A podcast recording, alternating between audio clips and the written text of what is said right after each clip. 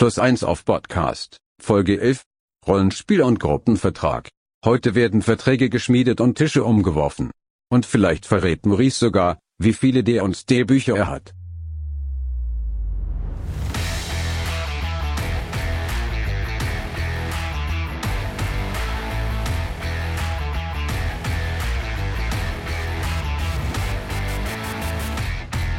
Moin und herzlich willkommen bei Plus 1 auf Podcast. Bei unserem kleinen, aber feinen Rollenspielstammtisch dreht sich alles rund um Pen-and-Paper-Rollenspiele. Dabei haben wir vor allem das Genre Horror im Blick und welche Herausforderungen es da am Spieltisch gibt. Wir, das sind Arne. Hallo allerseits. Und ich bin Maurice. In der heutigen Folge wollen wir uns ein wichtiges, aber gar nicht so häufig diskutiertes Thema vornehmen. Wir besprechen zum einen den sogenannten Gruppenvertrag und was da alles dann drin steckt, sowie die Session Zero, also eine einleitende Sitzung, bevor es mit der richtigen Spielrunde erst losgeht. Beides kann, so finden wir, nämlich sehr wichtige Weichen stellen, damit die eigentliche Spielrunde gut läuft. Wie genau das funktioniert, gucken wir uns dann gleich im Detail an. Gut laufen wird es auch zwischen diesen beiden Themen in unserem Intermezzo, denn da stellen wir euch die Einsendung aus dem Abenteuerwettbewerb vor, der ja bis Ende Januar gelaufen ist. Und dabei küren wir auch einen Gewinner oder eine Gewinnerin, die dann den Preis bekommen, den wir ausgeschrieben haben. Das war ein Band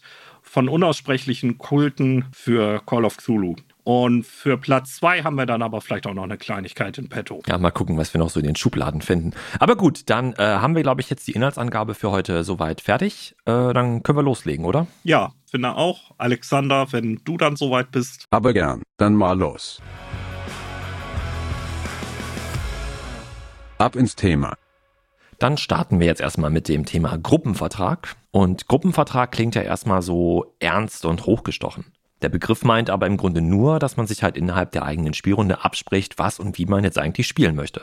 Und das ist nicht unbedingt etwas, was wirklich jede Runde braucht und, oder man zwingend machen muss, weil manche spielen ja auch vielleicht seit Jahrzehnten oder seit ihrer Jugend halt zusammen und kennen sich seit dem Kindergarten und ja, wissen irgendwie, wie, wie man, ja, wie man miteinander spielt. Es gibt aber eben auch Runden, die, so glauben wir, davon profitieren können, wenn man einen Gruppenvertrag macht, weil es entweder fremde Spieler waren, die man dann zusammengetrommelt hat und weil vielleicht auch manche Spieler andere Vorstellungen hatten, was es dann da eigentlich gibt im Spiel. Und die sind dann immer noch dabei, stören sich aber eigentlich an einigen Sachen, ohne das dann anzusprechen. Und ähm, das merkt man eben auch als Spielleitung nicht unbedingt immer. Und indem man das einmal formell zu Beginn miteinander bespricht, kann hier eigentlich allen Seiten geholfen werden. Und wie umfangreich jetzt so ein Gruppenvertrag halt sein sollte oder sein müsste, das hängt natürlich immer vom Einzelfall ab. Es gibt Gruppen, die legen dazu ganze Dokumente an oder schicken E-Mails hin und her. Manche treffen sich halt für ein kleines Gespräch oder einen ganzen Abend und diskutieren darüber, um halt Dinge irgendwie dann einfach rein mündlich zu vereinbaren. Und die möglichen Aspekte, über die die Gruppe sich dann halt irgendwie absprechen will, auch die sind natürlich vielfältig. Ne? Das kannst du jetzt auch nicht so pauschal halt alles sagen aber wir versuchen trotzdem mal ein paar Themen aufzuzählen, die uns halt dazu eingefallen sind. Und das erste wäre, dass man darüber redet, was wollen wir eigentlich spielen? Fantasy! Genau, immer alles rund um Abenteuer äh, und die Kampagne. Das ist dann halt zum einen, welche Art von Rollenspiel, welches System, äh, welches Thema. Soll es um Kampf gehen oder Erkundung? Soll das eher ein soziales Drama sein? Wo Maurice jetzt äh, Fantasy ruft, ist dann natürlich auch die Frage, äh, darf die Runde oder dürfen die Charaktere Mörderhobos sein? Ja oder nein? Oder vielleicht?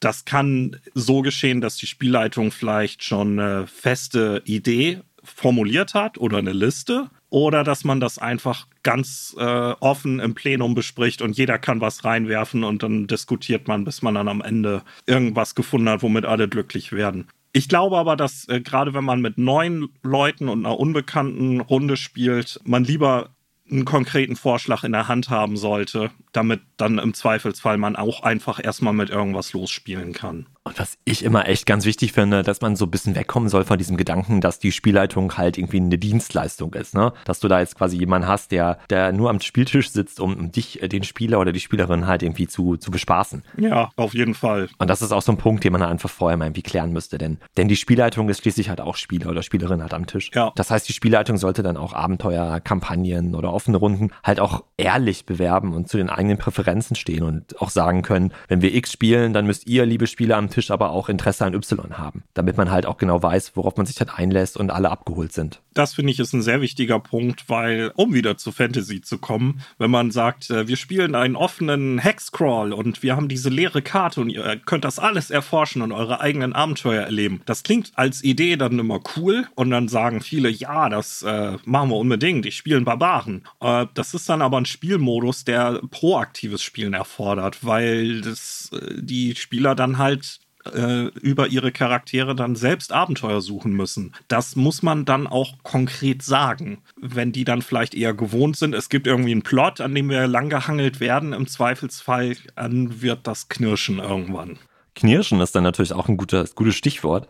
Man sollte vielleicht auch vorher mal drüber sprechen, über problematische Themen am Spieltisch. Also nicht irgendwie, dass man sich in die Haare bekommt zwischeneinander, sondern problematische Themen, die man halt im Rahmen der, der Abenteuer, der Kampagne, wie auch immer, halt auch anfasst. Also Political Correctness oder wenn in irgendeiner Art und Weise Nationalsozialismus vorkommt, wie, wie will man das denn eigentlich darstellen? Oder wenn du jetzt im Wilden Westen spielst oder sowas, das Thema Sklaverei oder generell halt Unterdrückung oder auch mal so ganz äh, äh total krasse Sachen, wie irgendwie das Thema Vergewaltigung oder äh, weiß ich nicht, generell Sexualität.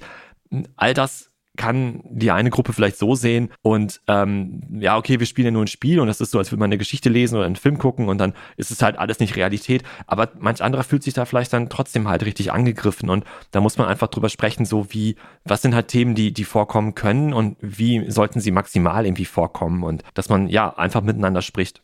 Hm. Ja, ich denke auch, das muss ja nicht mal der dramatische Fall sein, dass jemand am Spieltisch sowas vielleicht selbst erlebt hat in irgendeiner Form als Opfer auch das kann ja sein, aber es reicht ja, dass man einfach sagt, nee, ich möchte hier ähm, ganz harmlos ein bisschen würfeln und Spaß haben und Heldenabenteuer erleben.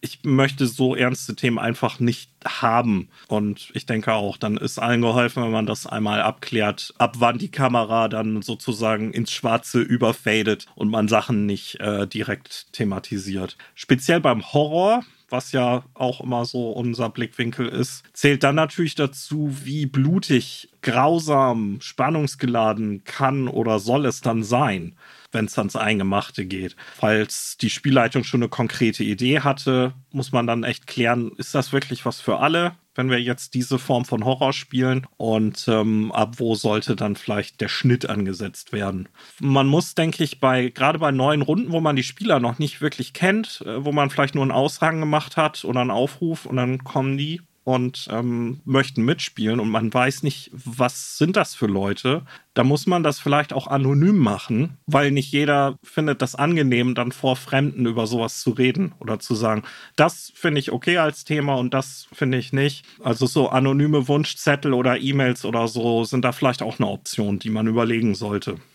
Und um am Spieltisch zu signalisieren, dass dir vielleicht ein Thema zu nahe geht oder du das irgendwie zu, zu viel findest und das irgendwie gar nicht passt, kann man auch die sogenannte X-Karte nehmen oder irgendwas anderes, was man, wo man sich halt vorher drauf abgestimmt hat, äh, was man halt hochhalten kann oder drauf zeigen kann, um einfach der Spielleitung oder auch anderen Spielern und Spielerinnen am Tisch zu signalisieren, hey, stopp mal bitte, äh, hier wird gerade ein Bogen überspannt. Genau. Und das ist halt so ein Veto, was jeder einlegen können darf, ohne dass man darüber diskutieren muss. Ja, ja, das ist halt eine Methode, die sich ähm, in den letzten Jahren recht weit rumgesprochen hat in der Szene, um eben zu vermeiden, dass jemand sich unwohl fühlt und dann, ob man jetzt wirklich eine Karte mit einem X drauf verteilt oder man zweimal auf den Tisch klopft oder einfach die Hand hebt oder irgendwas. Oder den Tisch einfach umkippt. Ja, gut, dann ist es wahrscheinlich schon zu spät, aber ähm, da weiß ja jede Spielleitung selbst, wie die Möglichkeiten für das eigene Vorhaben am besten sind. Und wenn man sagt, wir wollen gerne sowas installieren, dann ähm, ist das halt eine gute Möglichkeit, äh, um den Spielern einen Hebel zu geben und, und dann wird nicht weiter drauf rumgeritten, wieso, warum, weshalb. Und dann sind wir eigentlich auch schon beim Thema, wer sitzt eigentlich am Spieltisch? Mit wem spielen wir zusammen? Und wo spielen wir überhaupt zusammen? Wann trifft man sich? Also an welchen Tagen, zu welchen Uhrzeiten, wo will man spielen, wie regelmäßig finden die Spielsitzungen statt. Und natürlich auch sind Ausnahmen möglich. Zum Beispiel, wenn man nur werktags spielt, spielt man vielleicht auch mal an einem Wochenende.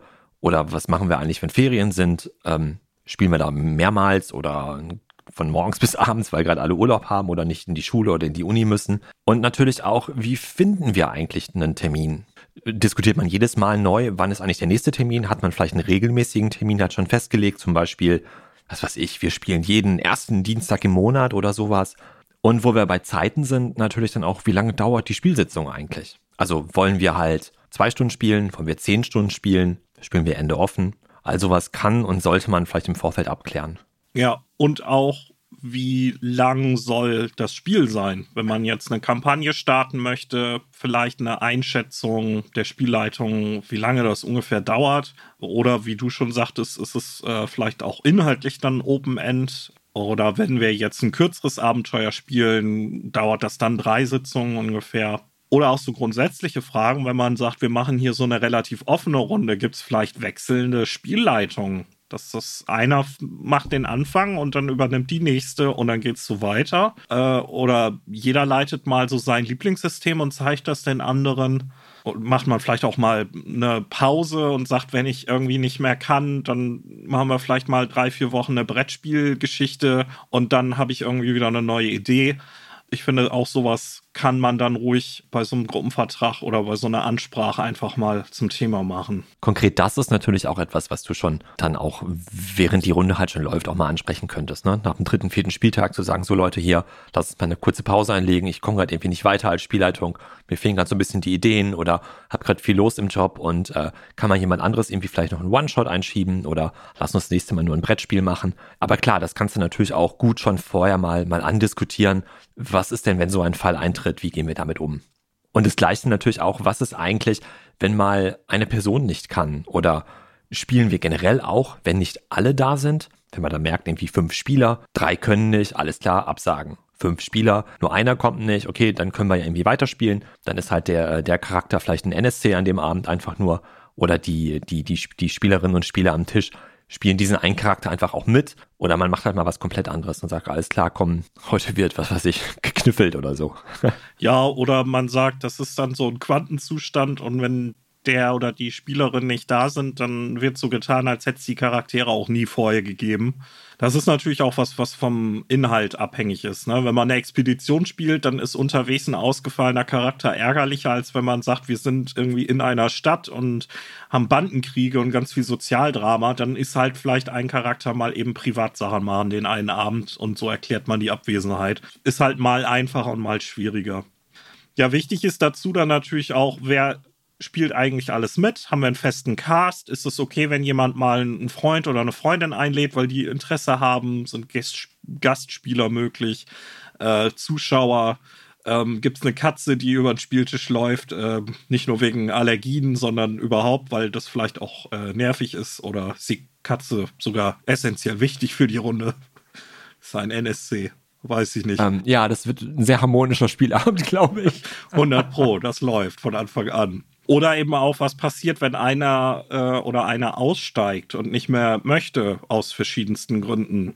Backen wir dann ähm, in etwas kleineren Rahmen weiter oder suchen wir dann Ersatz? Auch sowas kann man sich mal zu Beginn überlegen. Also so rückblickend, ne, hatte ich echt schon viele äh, Abenteuer oder auch mal Kampagnen, die irgendwie mit unterschiedlichsten Runden irgendwie angefangen. Und das ist echt immer so ein Punkt, wo es dann irgendwie auseinandergegangen ist, wenn so ein oder zwei Leute dann irgendwie, ja, keine Zeit mehr, aber spielt mal ohne mich weiter und dann oft hat es einfach nicht geklappt. Und das ist, glaube ich, ganz, gar nicht schlecht, wenn man sich mal vorher Gedanken macht und einfach da auch schon vielleicht einen Plan in der Schublade hat. Wie gehen wir damit um? Ja, sonst ist das häufig so der erste Dominostein, der kippt und dann, und dann ja, genau, vorbei. genau, ja. Ähm, vorbei kann es auch sein, um mal hier weiterzumachen, ähm, Alkohol und Drogen am Spieltisch. Was? Moment. Ja, was für, soll es geben in manchen Runden, Runden habe ich mal gehört. Du? Ja, ich erinnere mich noch an unser Halloween-Abenteuer. Boah, waren wir voll. Geht, ne? Geht, ja. Also auch sowas, ne? Kann man einfach vorher mal besprechen. Haben wir Lust irgendwie, darf da die Flasche Wein stehen oder ja, ist es auch okay, wenn einer mal irgendwann nicht mehr sprechen kann? Ja, oder bleibt es doch eine alkoholfreie Runde, ne? Einfach mal drüber sprechen, bevor halt auch irgendwie eine Runde halt zusammenkommt und für einen ist halt völlig klar, hallo, ich trinke immer aus meinem weiß ich nicht, Trinkhorn mein Met und bin ganz garstig, wenn ich das nicht darf. Und manch andere hat dann vielleicht Erfahrungen schon aus anderen Runden halt gehabt und weiß genau, boah, bitte, bitte, bloß keine Alkohol am Tisch und äh, einfach drüber sprechen, bevor man dann irgendwie auf einmal aneinander gerät. Gut, das sind jetzt definitiv Probleme, die vor der Zeit, in der wir das jetzt gerade aufnehmen, äh, prägnanter waren als aktuell, weil uns hat ja die Corona-Pandemie leider immer noch fest im Griff. Und äh, ich glaube, viele Spielrunden sind ja digital. Da ist das dann vielleicht nicht ganz so wild, wenn einer dann sein Vino süppelt am anderen Ende. Naja, wenn du ihn nicht mehr verstehen kannst, wenn er auf einmal anfängt so zu lallen. Ja, dann kannst du also. ihn einfach muten. Ein anderes Thema, ähm, vielleicht auch eher für Spielrunden, die dann wirklich im gleichen Raum stattfinden und nicht digital, das Thema Verpflegung. Snacks am Spieltisch, gemeinsames Essen und ähm, wer kauft was, wer bezahlt's? Kocht vielleicht derjenige oder diejenige, bei der oder dem man spielt schon für alle? Kocht man zusammen, bringen alle was mit? Auch solche Sachen kann man irgendwie schon mal vorher absprechen. Ja. Ich hatte meine Spielrunde, da war das echt so, da hat sich der, bei dem wir dann gespielt haben, auch angeboten und gesagt, hey Leute, ich koche immer schon mal einen Topf Nudeln oder was auch immer und jeder legt, ich weiß nicht, zwei Euro auf den Tisch und dann steht das Essen bereit, wenn ihr alle kommt um acht, dann essen wir schnell, sprechen noch so ein bisschen über den Tag und die Woche und äh, können anfangen zu zocken.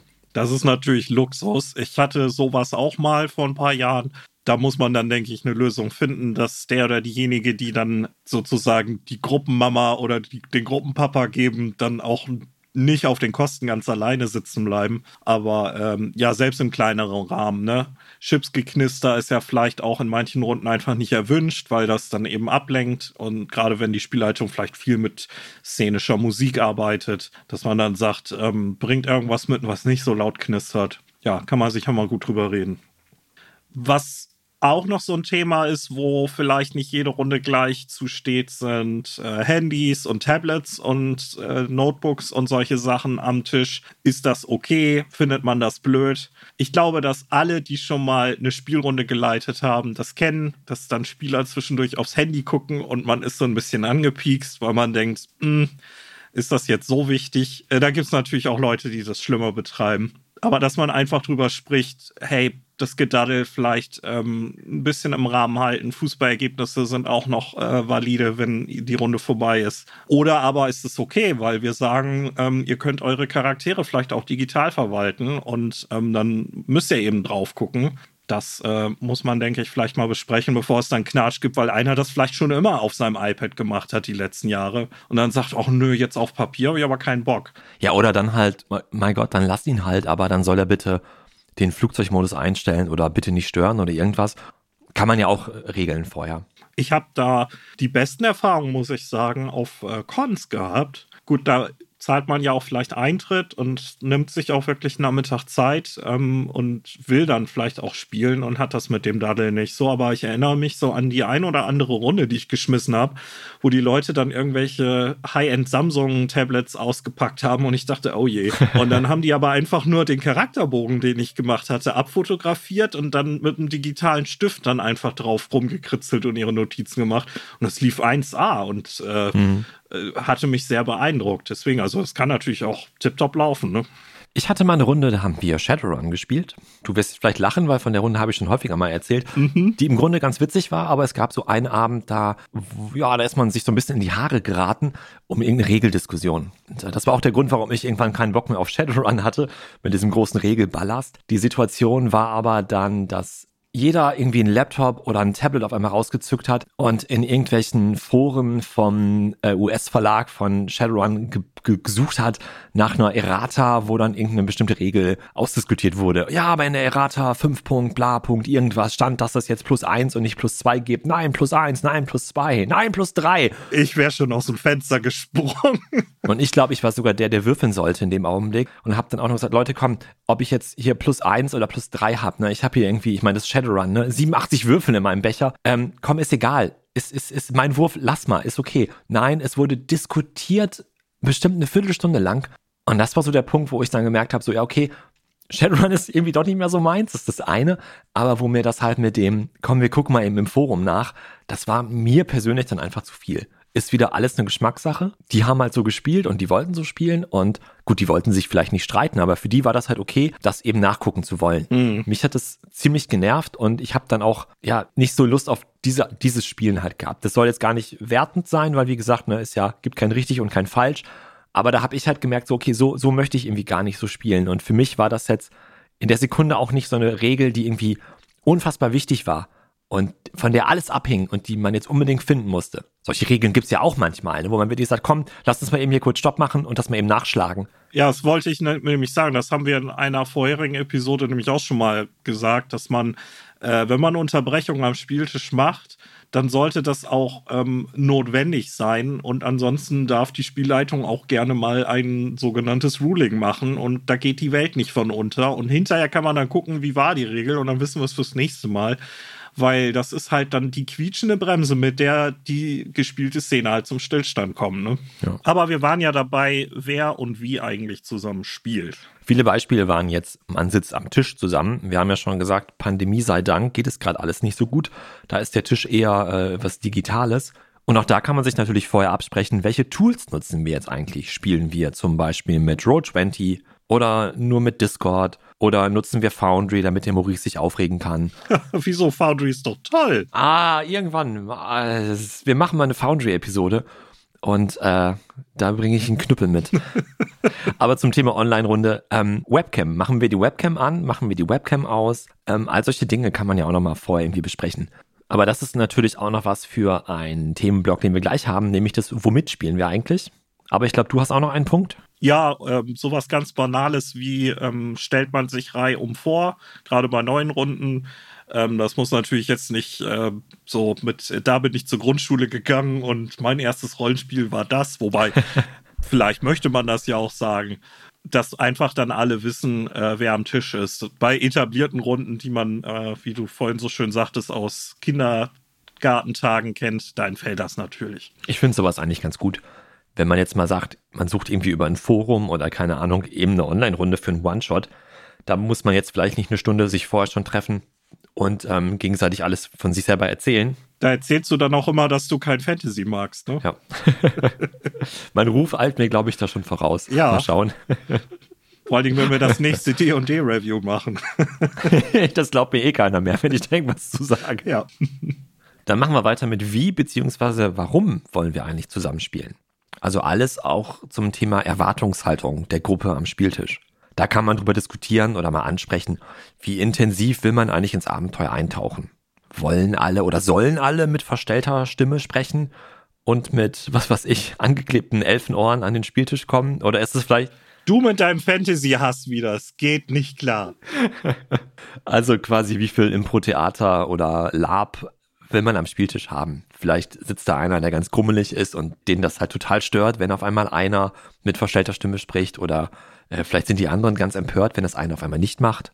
Spricht man halt in der Ich-Form, versucht man sich also so richtig in den Charakter reinzuversetzen, auch beim, beim, beim Darstellen des, äh, der Dialoge oder spricht man da vielleicht in der dritten Person? Mein Charakter sagt eben dieses und jenes. Ja, und genau wie du gerade schon sagtest, vielleicht sitzt ja jemand mit am Tisch, der einfach nur ein paar Würfel auskippen will, um Orks zu verdreschen oder ähm, Migo oder was auch immer dann gerade so anliegt. Und andere wollen halt sich so richtig in ihrem Charakter verlieren. Deswegen muss man vielleicht auch gucken, was für Spielertypen haben wir hier. Es gibt ja diese klassische Einteilung in Power Gamer, Buttkicker, Tactician, Method Actor und so weiter. Ähm, das ist von Robin D. Laws mal etabliert worden. Gibt, glaube ich, kein Rollenspielforum, wo das nicht mal hoch und runter diskutiert wurde. Ich finde, dass diese Typisierung ein bisschen schwierig ist, wenn man sie einfach eins zu eins übernimmt, aber man kann das als Sprungbrett, denke ich, nehmen, um mal drüber nachzudenken, äh, Spieler, das Spieler mal selbst reflektieren. Was ist eigentlich so das, was mir am meisten Spaß macht? Und was wollen wir dann hier zusammen machen? komme ich damit klar, dass ich dann als Tactician vielleicht nur zwischendurch mal so ein bisschen auf meine Kosten komme und andere Spieltermine eben etwas sind, wo ich ein bisschen zurückstehe. Da muss man dann einfach auch eine Dynamik finden. Und manchmal ähm, geht das mit einer Gruppe auch nicht. Dann ähm, muss entweder die Spielleitung sagen, okay, dann machen wir was anderes. Oder vielleicht muss auch einer der Spieler dann sagen, okay, ist vielleicht nicht die richtige Runde für mich. Das sind aber auch Erfahrungswerte. Und dazu gehört, finde ich, auch dieses Mantra, sei kein Arschloch. Ja, sowas von wichtig, ja. Dazu gehört nämlich dann auch diese Behauptung, die es leider ja wirklich immer gibt. Ja, mein Charakter ist eben so. Oh, ja. Mhm. Ich bin mir 100% sicher, dass die Leute, die das sagen, genau wissen, äh, was für ein Hanebüchner Unsinn das ist. Und das hat noch nie irgendwas irgendwo gerechtfertigt, wenn das halt auf Kosten äh, des Spielspaßes von anderen Leuten am Spieltisch ging. Jo, das sehe ich auch so. Aber vielleicht gibt es da draußen auch eine Spielrunde, die es halt genauso spielen will. Und dann könnt ihr es gerne machen. Für alle anderen gibt es dann den Gruppenvertrag und dann lässt man das eben bleiben. Ich stolper ehrlich gesagt immer noch mal wieder über dieses Wort Gruppenvertrag. Ich stelle mir immer vor, wenn da so eine äh, große Papyrusrolle irgendwie auf dem Tisch liegt und dann alle mit so einem Federkiel dann ihren Namen drunter setzen und das dann an die Wand nageln. Ich stelle mir Alexander vor, wie der so eine dicke Brille aufhat und dann äh, ne, mit seinem äh, Kordjackett und dann so den, den Anwalt gibt und dann erstmal alles zu Papier bringt. Ja, und das hängt dann so an der Wand, irgendwie so wie die Declaration of Independence oder sowas. Ja. genau. Genau so müsst ihr euch das da draußen vorstellen. Genau so ja. wollen wir euren Gruppenvertrag halt äh, ausgefüllt irgendwo hängen sehen. Richtig. Wer, de, wer da keinen Fotobeweis liefern kann, äh, macht schlechtes Rollenspiel. Ne? Ihr habt es hier zuerst gehört. Sehr gut. Und dann kann man sich natürlich auch überlegen, ob es bestimmte Verantwortung unter den, äh, den Spielerinnen und Spielern am Tisch gibt. Zum Beispiel ist irgendwer der Schatzmeister oder ist eine Person der Kartenzeichner und so weiter. Genau, es gibt ja auch Spiele, wo das sogar vorgesehen ist, dass ähm, es verschiedene Rollen gibt. Bei The One Ring gibt es für die äh, Expeditionen durch Mittelerde eben Positionen in der Gruppe, die belegt werden müssen. Coriolis oder auch Alien, was wir jetzt ja im Review hatten, ähm, verteilen da auch wichtige Rollen auf den Raumschiffen. Aber unabhängig davon kann man ja eben auch überlegen, für das, was wir spielen müssen, ähm, bietet sich vielleicht jemand an, um das eine zu erledigen oder das andere. Damit es einfach insgesamt flüssiger läuft und eben nicht alles an der Spielleitung hängen bleibt. Genau, wer packt immer die Handouts ein? Ja. Zum Beispiel. Es kann auch helfen. Ich habe eine Runde gehabt, wo wir die Handouts immer gesammelt von einer Spielerin äh, haben verwalten lassen, weil äh, es zwei Leute gab, die die immer vergessen haben. Im Meer. Die haben immer ihre Sammeldose mit irgendwelchen Edelsteinwürfeln und Craftbier und allen Schnickschnack dabei gehabt. Aber der Charakterbogen, der war nicht da. das war der Erleichterung auch für mich. Ich hatte da weniger zu schleppen. Das war total super. Ja, ich habe es auch mal erlebt, dass dann irgendjemand dann halt den Charakterbogen einfach der Spieleindruck gegeben hat und gesagt hat, was soll ich damit? also Jetzt nicht, nicht, so, nicht so abfällig, aber halt so, nee, nimm du mal mit, du bist doch die Spielleitung. Ja. So was, warum nehme ich denn, warum soll ich denn den Charakter mitnehmen? Ich spiele doch damit nicht alleine weiter und ähm, so nicht richtig empört, aber so ein bisschen so irritiert war, so wie ich soll meinen Charakterbogen selber mitnehmen. Geh weg mit diesem Ding, was soll ich? Das fand ich total witzig in dem Augenblick halt, weil ich das so, so noch nie erlebt hatte und für mich immer klar war, hallo, das ist doch mein Charakterbogen, den nehme ich natürlich selber mit. Ja, also so kenne ich das auch. Und die Person halt so, nö, nö, wieso? Wieso? Nachher geht, nachher geht der verloren, nimm du mal lieber. Ja, ja, kann man mal sehen, wie unterschiedlich die äh, Spielertypen so auch rangehen an die Sache, ne? Und das ist wieder ein Zeichen dafür, dass egal, auch was wir jetzt hier gerade alles so von uns geben, ne, dass es auch wieder kein richtig und kein falsch gibt. Weil für die Person war halt völlig klar, ey, ich verbummel den Charakterbogen höchstwahrscheinlich, ne? Mhm. Und für manch anderen ist es so ein absolutes No-Go. Das ist mein Charakterbogen, das sind meine Würfel, nur ich darf das und schreib hier nicht auf meinem Blog und weiß ich nicht, ne? Also mhm. Leute ticken halt anders. Also ich kenne auch äh, jemanden, ein guter Freund von mir, der mag es nicht, wenn andere Leute auf seinen Charakterbogen gucken. Also im Sinne von, was hast du denn da und wie hoch ist eigentlich dein Wert in so und so? Äh, das ist dem ganz unangenehm. Dann geht er so ein bisschen zurück und sagt, ah, drück mir mal nicht so auf die Pelle. Also ähm, ich empfinde das nicht so, aber ja, muss man äh, auch vielleicht einfach mal besprechen. Wo wir beim Thema besprechen sind, ähm, das ist auch noch so ein Punkt. Ähm, wie läuft eigentlich die Kommunikation zwischen den einzelnen Sitzungen? Gibt es eine? Wir haben ja vorhin schon gesagt, äh, man muss sich über die Termine sicher mal Gedanken machen. Ähm, aber selbst wenn man regelmäßige äh, Spielrunden hat, wo man dann nicht jedes Mal eine Terminfindung macht, sondern sagt, wir spielen, weiß ich nicht, jeden zweiten Donnerstag, gibt es dann eine WhatsApp-Gruppe oder ein Discord oder eine E-Mail-Kette oder ein eigenes Forum, wo die Spieler sich währenddessen austauschen können oder sogar sollen. Gerade wenn man so eine offene Erkundung macht, ähm, wollen die Spieler vielleicht abseits der Runden schon mal Pläne schmieden, äh, einfach in Character so ein bisschen ähm, so ein bisschen Austausch betreiben. Gerade bei Forenrunden findet man das manchmal, dass es dann so ein, so ein Lagerfeuer unter Thread gibt, wo dann quasi losgelöst von der aktuellen Situation im Spiel die Charaktere einfach so einen lockeren Austausch betreiben, als wenn sie halt am Lagerfeuer sitzen oder in der Teestube und einfach so ein bisschen Rollenspiel betreiben. Völlig unabhängig, ob die in der echten Runde jetzt gerade die Kultisten über die Klippe jagen oder ähm, im Keller des Nekromanten rumstrolchen. Das kann man sich halt auch mal überlegen. Wir hatten mal eine Runde, wo wir uns noch so ein kleines Forum eingerichtet hatten, aber das war eher vor dem Hintergrund äh, der Terminfindung. Und da haben wir sogar kleine Zusammenfassungen der Spielabende reingeschrieben. Und man hat dann halt einfach, ich glaube sogar, schon lange her, aber ich glaube sogar so ein bisschen aus der Sicht des Charakters. Ja, wie so eine Kurzgeschichte halt quasi. Okay, auch eine coole Idee. Das war, das war, das war ziemlich cool. Ich bin vor ein paar Monaten habe ich das mal irgendwie wieder entdeckt und das war echt ganz cool. Ich fühlte mich sofort wieder an alles erinnert. Sachen, die ich schon längst vergessen hatte. Und das, das fand ich ziemlich cool. Hm.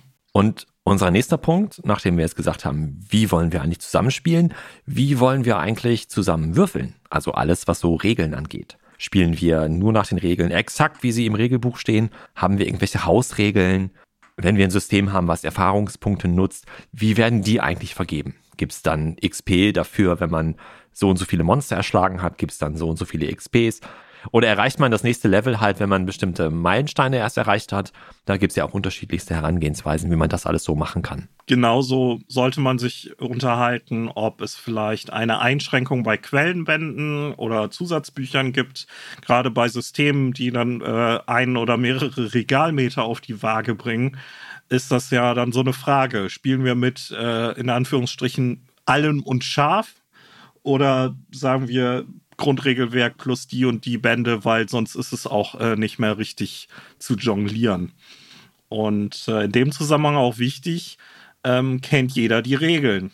Oder muss jemand vielleicht sogar besondere Regeln kennen? Da sind wir dann auch wieder so ein bisschen beim ähm, Dienstleistungsaspekt. Spieler, die halt ähm, erwarten, vielleicht auch unbewusst, dass die Spielleitung alles übernimmt, ähm, gucken sich vielleicht die Regeln nicht mal wirklich genau an und fragen dann dauernd nach im, äh, im eigentlichen Abenteuer, was eben auch Zeit und Nerven kosten kann. Ja, aber wieso? Du hast das System noch vorgeschlagen. Erklär mir doch jetzt, wie das System geht. Nix da. Das gilt natürlich auch, wenn man ein neues System spielt. Will man da vielleicht sogar die Regeln oder die Kapitel irgendwie aufteilen? dass man sagt, so, ich bereite das Abenteuer vor und äh, du willst Magier spielen? Alles klar. Guck du dir doch bitte mal das Magie-Kapitel an und erklär uns mal, wie das so geht. Oder bei Shadowrun zum Beispiel, du bist der Rigger, alles klar.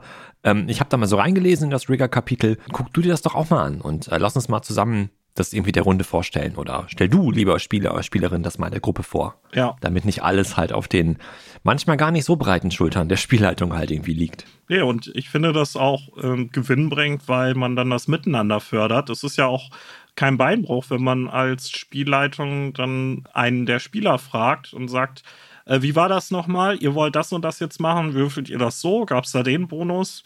dann muss man sich das eben nicht selbst alles auf die Kappe ziehen. Ja, und in dem Zusammenhang ganz banal, äh, vielleicht auch zu klären, würfeln wir mit echten Würfeln? Gibt es irgendwelche Spezialwürfel für das System, aber wir benutzen trotzdem normale? Sind Würfel-Apps okay, wenn jemand das möchte? Gerade bei Online-Runden auch ähm, machen wir irgendwelche Würfelbots, wo jeder die Ergebnisse sehen kann. Ist das okay, wenn jeder einfach vor seiner Webcam auf dem Schreibtisch was rumkullern lässt?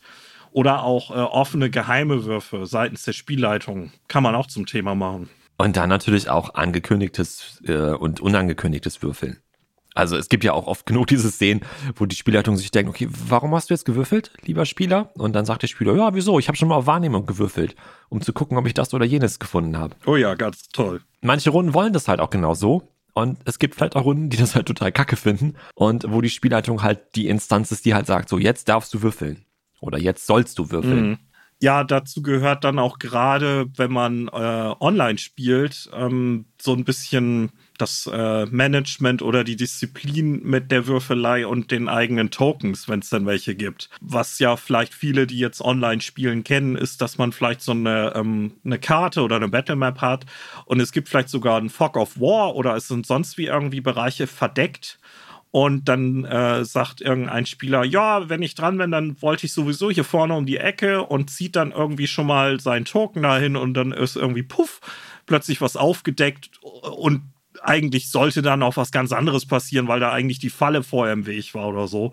Da muss man dann vielleicht auch mal drüber reden, ähm, dass das dann nicht zu unrund läuft. Oder dass dann irgendwie einer mit einem äh, Malwerkzeug irgendwie die ganze Zeit irgendwelchen Dönekes an den Rand der Battlemap malt, nur weil er gerade mal eine Minute nicht dran ist. Und ja, äh, wir haben es hier und da schon angerissen. Ein weiterer Themenpunkt ist, wo mitspielen wir eigentlich? Was äh, begleitet uns dann alles bei den einzelnen Sitzungen? Das beginnt mit so begleitenden Sachen wie Musik und Geräuschen oder Licht. Machen wir irgendwelche Kerzen für die Atmo an. Jetzt mal überlegt, dass vielleicht irgendwann auch keine Pandemie mehr ist macht das die Spielleitung oder wenn wir woanders spielen, äh, in irgendeinem Vereinsheim oder bei einem der Spieler zu Hause, können die das vielleicht schon vorbereiten. Das kann man halt mal alles besprechen. Charakterbögen hatten wir eben schon angesprochen, analog oder digital. Und dann natürlich auch die Frage, spielen wir eigentlich mit einer Battle Map oder geht's nur in unseren Köpfen? Und wenn wir eine Battle Map auf dem Tisch haben oder eine Karte oder einen Block, wo wir drauf rummalen, wer steht wo, wie sieht die Szene gerade aus, brauchen wir Miniaturen oder reichen abstrakte Tokens? Es gibt ja Runden, die werfen dann einfach noch eine Handvoll Würfel auf den Tisch und sagen, so hier, der blaue W6 bin ich, der rote W6 bist du. Und der Kronkorken ist das Monster. Genau, das gibt's ja auch. Und manche andere haben vielleicht oder versuchen vielleicht für jeden Nichtspielercharakter und für jedes Monster, was es gibt, halt extra äh, schöne Miniaturen auch noch parat zu haben. Ja, ähm, haben wir ja auch schon unterschiedlich gemacht. Ne? Wir haben ja schon Runden zusammen gespielt, wo dann echte Miniaturen waren oder ähm, wie die ETU-Kampagne von dir, wo du dann ähm, uns so kleine Papiertokens mit unseren Gesichtern drauf gemacht hast. Ich glaube, wir haben Achtung Thulu aber auch tatsächlich schon mal mit W6 und, und Kronkorken und sowas äh, gespielt. Naja. Genau, kann man einfach gucken, wie man halt Lust hat und wie man vielleicht auch Zeit hat, das Ganze vorzubereiten oder wie spontan sich manche Szenen am Spieltisch vielleicht auch ergeben. Ja. Ich meine, denn da merkt man nämlich auch an dem Punkt, wo hat jemand schon was vorbereitet gehabt und wo ist vielleicht ist was gerade irgendwie äh, improvisiert. Hm. Das gleiche gilt natürlich auch für Charakterbilder. Ne? Also hat jetzt irgendwie, gibt's für jeden NSC ein Bild und wie sieht es aus? Und äh, äh, ist es Pflicht am Tisch, dass jetzt jeder NSC ein Bild haben muss? Und äh, haben die Spielercharaktere auch alle ein Bild und, und bereiten das die Spieler halt vorher vor. Ja, ist aber auch eine Falle, finde ich. Ähm, kennt man vielleicht als äh, Spielleitung dann auch, wenn man nicht so häufig Bilder benutzt und dann holt man plötzlich NSC-Charakterbilder auf, dann sind auf einmal alle ganz aufmerksam, weil dann ist da, oh, oh die Person ist wichtig. Deswegen muss man dann äh, überlegen, ist das okay, dass das dann auch alle mit äh, den Wink mit dem Zaunfall verstanden haben? Oder übertreibt man, wie gewisse Leute, die ich kenne? Maurice, wie viele Charakterbilder hast du für ETU gemacht? Weiß ich nicht, 200 vielleicht. Also den, den, Stapel müssen wir irgendwann nochmal fotografieren. Das ist, un, das ist unglaublich. Also, wow. Wow. Ja, aber das Gute ist halt in dem Fall, ich improvisiere ja auch echt viel drumherum und dann, äh, oder steig halt ein auf die Dinge, die ihr so improvisiert. Und dann blätter ich halt so durch diesen Stapel von Charakterbildern durch und denke mir, ah, okay, der hier oder die, das wird jetzt gut passen. Und dann habe ich halt auch direkt ein Charakterporträt, was ich auf den Tisch legen kann. Ja. Und da kommt's, deswegen mache ich das halt, nicht zu diesem Augenblick, wo ihr dann sagt, ah, okay, hier der Barkeeper hat ein Foto, äh, der muss also wichtig sein. Ja. Nee, äh, ich denke auch, das passt für unsere Runde und für dich als Spielleiter dann einfach sehr gut. Ja, was man auch noch bei der Frage, womit spielen wir eigentlich überlegen kann, das ist dann vielleicht auch eher was äh, für die Spielleitung. Gibt es Online-Services oder Apps ähm, oder irgendwelche Tabellen, die eigene Arbeit erleichtern? Beim Thema Audio gibt's ne, von YouTube über Spotify bis hin zu ähm, iTunes tausend Services, wo man sich Musik holen kann oder Tabletop Audio, wo man so richtige ähm, Soundeffekte wie knarzende Türen oder schießende Laserwaffen haben kann. Ähm, Würfeltools, NSC-Verwaltung, all sowas kann man sich mal äh, überlegen und dann eben auch das ansprechen, ob Spieler sowas äh, für ihre Sachen benutzen können sollen oder wollen oder dass man das eben als Spielleitung benutzt, weil es gibt eben auch Spieler, die werden dann misstrauisch. Wieso würfelt er nicht? Zieht er sich das die ganze Zeit aus dem Hut? Und ja, deswegen kann man das mal zum Thema machen. Eben schon angesprochen, Online-Runden, welche Plattform nutzen wir? Roll20, Foundry und was es da alles so gibt.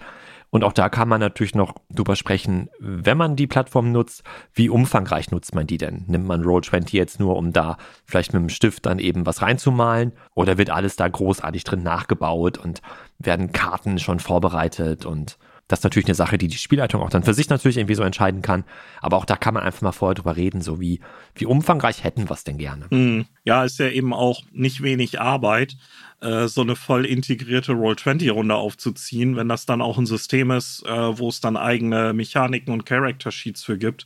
Äh, die Liste ist ja erklecklich. Oder sagt man, wir nehmen irgendwie so eine etwas kleinere Plattform wie Old Bear Rodeo, wo man einfach nur eine Battlemap draufwirft, ein paar Tokens dran zieht und das war's. Genau, ja. Ja, und äh, wo ich Tokens sage, die repräsentieren ja immer was und ähm, das ist natürlich auch noch ein Thema. Wen wollen wir eigentlich spielen? Das kann auch äh, Teil des Gruppenvertrags sein, einfach im Sinne von, dass man eben die Charaktererstellung und äh, die gemeinsame Entwicklung der Charaktere, beziehungsweise wie die dann äh, gehandhabt werden, bespricht. Ne? Erstellen wir die Charaktere in der Gruppe zusammen oder sprechen wir uns ein bisschen ab und äh, jeder hat dann zu Hause schon mal was vorbereitet. Das könnte dazu passen. Und gibt es irgendwelche Charaktergeheimnisse? Manche Systeme setzen die ja schon voraus, wie das Alien-Rollenspiel, was wir zuletzt besprochen hatten. Mhm. Oder auch Rime of the Frostmaiden, ne? da gibt es ja auch diese Charaktergeheimnisse.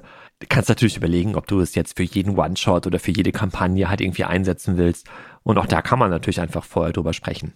Oder generell auch so der Background der Spielercharaktere. Wie viel soll es denn sein? Wie viel darf es denn sein? 15 Seiten. Ich wollte es gerade sagen, ne? manch einer kommt vielleicht und möchte unbedingt halt die Lebensgeschichte seines Charakters in äh, Romanform halt irgendwie zu Papier bringen und manch anderer denkt sich den Charakter halt aus auf dem Weg zwischen der Bushaltestelle und der Spielstätte. Also da sind die Leute ja ganz unterschiedlich gestrickt und ähm, damit es da halt auch, ja, damit alle abgeholt sind und keiner enttäuscht ist oder man sich am Ende dann wegen so einem Unsinn in den Haaren hat, kann man natürlich auch da einfach mal drüber sprechen vorher ja auch nicht nur, weil vielleicht Unsinn dabei rauskommt für das Spiel, sondern auch, ähm, wenn man als Spielleitung damit rechnet, dass man eben ein paar Impulse von den Spielern kriegt, die man irgendwie verwursten kann und die äh, vielleicht davon ausgehen, nee, das ist völlig unabhängig, was für einen Charakter ich bringe. Das Abenteuer will sowieso seinen Weg gehen. Das ne, sollte man dann, denke ich, einmal klar ansprechen. Ja, oder das andere Extrem. Ne? Da kommt jemand hin und macht sich die Mühe und schreibt tatsächlich diese 15 DIN A4 Seiten ähm, Hintergrundgeschichte.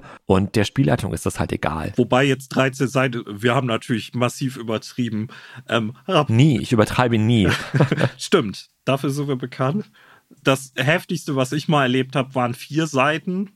Aber das waren auch schon vier gut gefüllte Seiten, habe ich erstmal geschluckt. Und ja, das war auch sehr detailliert. Das habe ich dann nur auszugsweise nutzen können wenn man das dann klärt und die Spieler aber Spaß daran haben, ist das ja okay. Aber das würde ich auch jetzt echt nicht wollen, dass die dann erwarten, dass ich das komplett die ganze Zeit auf der Pfanne habe und äh, jederzeit irgendwie geeignet, denen dann ein paar kleine Prompts zu schieben kann im Spiel aus dieser üppigen Hintergrundgeschichte.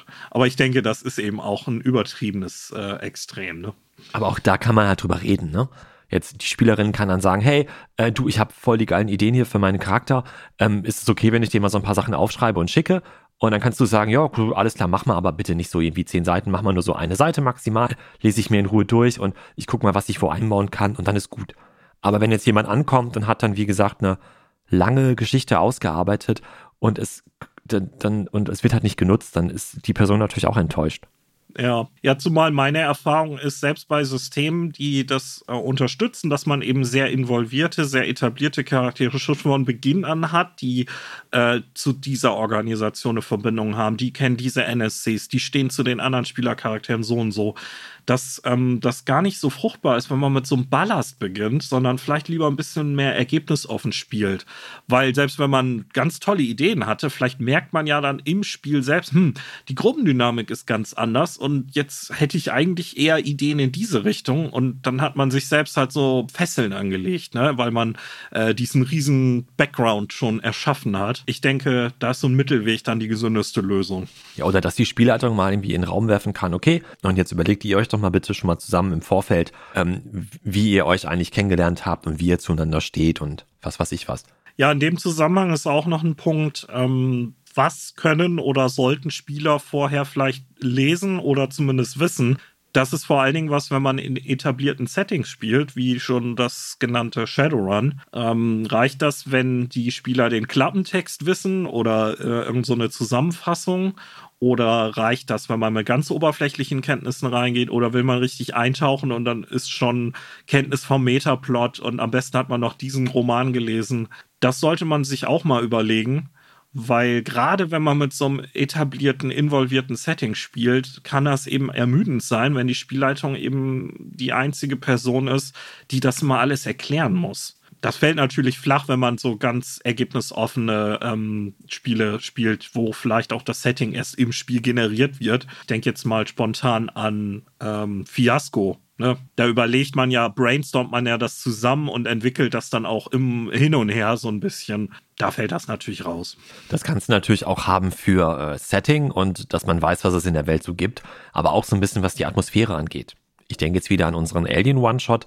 Da haben wir gesagt, hey, okay, wäre nicht schlecht, wenn man zumindest den ersten Film vorher gesehen hat, damit man so ein bisschen ein Gefühl hat dafür, ja, genau. Ähm, was einen da so erwartet. Ja. Ich meine, jeder, der jemals irgendeinen Science-Fiction-Raumschiff-Film gesehen hat, kann sich halt grob überlegen oder schon mal vorstellen, wie so ein Raumschiff aussehen könnte. Und dann braucht man nicht zwingend dafür den Film vorher gesehen zu haben. Aber für die Atmosphäre, glaube ich, war das nicht verkehrt, dass alle zumindest den ersten und vielleicht sogar den zweiten Film sich mal angeguckt hatten. Ja. Ein anderer Punkt, der auch so ein bisschen in Richtung Regeln zwar geht, ähm, sind so Sachen wie Action Points oder Bennies oder generell Meta-Währung oder bei Dungeon and Dragons. Ich als Fantasy-Experte äh, Inspiration bei D&D 5, bei der fünften Edition. Kann man natürlich auch noch sprechen, wann gibt's sowas zum Beispiel? Wer bekommt die? Wann bekommt man die? Was kann man damit machen? Und was muss halt der Charakter denn äh, Tolles leisten, damit er halt belohnt wird. Ja, das finde ich ein guter Punkt. Wir hatten ja in unserem Alien Review gesagt, dass wir das beide ein bisschen schwierig finden, diese Idee der Story Points, die es da gibt, wenn man eben gut Rollen spielt im Sinne des eigenen Charakters. Und du sagtest ja, glaube ich, auch, dass du das ähm, für den One-Shot auch extra äh, hast fallen lassen, ähm, so, damit eben nicht zwei dann einen Storypoint kriegen und zwei leer ausgehen. Äh, wenn man eine längere Runde macht, müsste man das dann vielleicht auch mal ansprechen. Gibt es einfach dann pauschal zu Beginn jeder Sitzung oder jedes Mal, wenn ihr einen Meilenstein erreicht habt? Oder bewerte ich das wirklich so, äh, wie ich meine, dass die Charaktere gut ausgespielt sind und verteile daraus dann äh, solche Punkte? Und einer hat vielleicht bei einem anderen System, was mit Vor- und Nachteilen irgendwie ähm, irgendwie spielt, äh, hat der Charakter vielleicht den Nachteil, irgendwie gierig zu sein. Jetzt als Beispiel. Und ähm, dann muss es irgendwie vorher vielleicht mal angesprochen sein. So wie will man diese Gier halt irgendwie darstellen? Oder äh, hey, liebe Spielleitung, mein Charakter ist gierig, ne, nur dass du schon mal Bescheid weißt, ähm, damit der Charakter dann halt auch irgendwie belohnt wird, wenn diese Gier halt mal irgendwie ausgespielt wird. Ja. Oder vielleicht auch mal zwischendurch, auch während der Spielrunde mal dran erinnern. Hey, du hast doch hier den und den Nachteil und sowas. Hm, genau. Ja, ist ja bei Savage Worlds ne, mit den Flaws äh, wie äh, ist ja gerade äh, bei Systemen, die solche Ansatzpunkte liefern, wo man sagt, man, man äh, holt sich Nachteile ins Haus und kriegt dafür auf der anderen Seite irgendwelche Vorteile. Bei Savage Worlds ist es ja mehr Punkte in der Charaktererschaffung, die man auf andere Sachen geben kann. Wenn diese Flaws dann überhaupt nie zum Einsatz kommen, obwohl die ja eigentlich ein Benny-Generator sind in Savage Worlds, ja, dann ist das eben auch verschenktes Potenzial, ne? Genau. Ja. Die heißen Hindrances, aber ich glaube, das ist jetzt nicht so dramatisch. Verdammt. Ja, äh, du kennst dich mit äh, Fantasy gut aus und ich bin der Savage Worlds Experte. Einigen wir uns darauf. ist doch super. Ja. ja. Dann machen wir mal weiter hier. genau. Und zwar, was passiert, wenn dein äh, Charakter zu gierig war und äh, deshalb gestorben ist? Was passiert dann? Wie geht's äh, weiter, wenn es Charaktertode gibt? Gibt es sie überhaupt? Und wenn ja, wie wird das mit dem Ersatz laufen? Gibt es dann NSCs, die übernommen werden? Ist dann diese Szene, äh, oh, äh, ihr seht vertrauenswürdig aus, schließt euch uns bitte an und sofort geht's weiter? Oder ähm, wartet man darauf dann, dass es eine gute Szene ähm, gibt, wo sich das anbietet? Sollte man vielleicht auch mal drüber sprechen zu Beginn. Gut, dann haben wir euch jetzt ganz viele Sachen aufgelistet, die man vielleicht irgendwie besprechen könnte. Und ähm, falls ihr nicht so richtig wisst, was ihr denn spielen wollt, geht es jetzt in unserem Intermezzo, wie ja schon angekündigt, um den Abenteuerwettbewerb, den wir in unserer Wichtelfolge angekündigt haben und stellen euch da jetzt mal zwei Abenteuer vor, die es für uns halt quasi aufs Treppchen geschafft haben. Und jetzt gibt's das Intermezzo. Wir haben ja in unserer Pottwichtel- und Weihnachtsepisode einen Abenteuerwettbewerb ausgerufen. Zu gewinnen gab es dort den Band von unaussprechlichen Kulten für Call of Cthulhu, den ich vielleicht oder vielleicht auch nicht doppelt gekauft habe.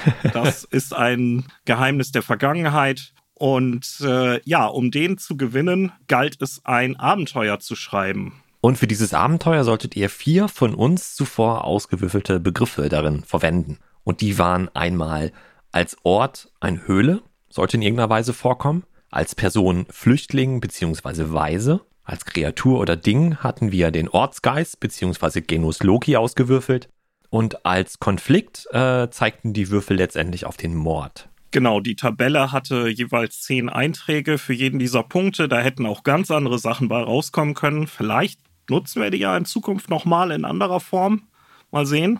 Aber von den Abenteuern, die ihr auf dieser Basis geschrieben habt, wollen wir euch heute zwei vorstellen. Eins davon natürlich dann das Gewinnerabenteuer. Den Anfang macht das Abenteuer Das Schicksal derer, die wir lieben, geschrieben von Alexander. Nicht zu verwechseln mit unserem Alexander. Also, wobei, Alexander, wenn du das hörst, äh, du kannst dich ruhig bewerben bei uns als Ansager. Wir würden uns das zumindest mal anhören. Sehr schön. Wobei unser Alexander, glaube ich, da ein bisschen was gegen hätte. Mal gucken. Aber vielleicht gibt es ja so ein Battle zwischen den zwei Alexand Alexanders, Alexandern. Damit haben wir auch schon direkt das Thema für das nächste Intermezzo gefunden. Aber zurück zum Abenteuer. Die Spielercharaktere forschen einem alten Mordfall und vielleicht auch Geistergeschichten im Dorf Rhön nach. Das Dorf leidet unter der Knute eines tyrannischen Grafen und die Charaktere müssen der Frage nachgehen, was es mit einem mysteriösen Schrei auf sich hat, der jedes Jahr rund um das Dorf zu hören ist.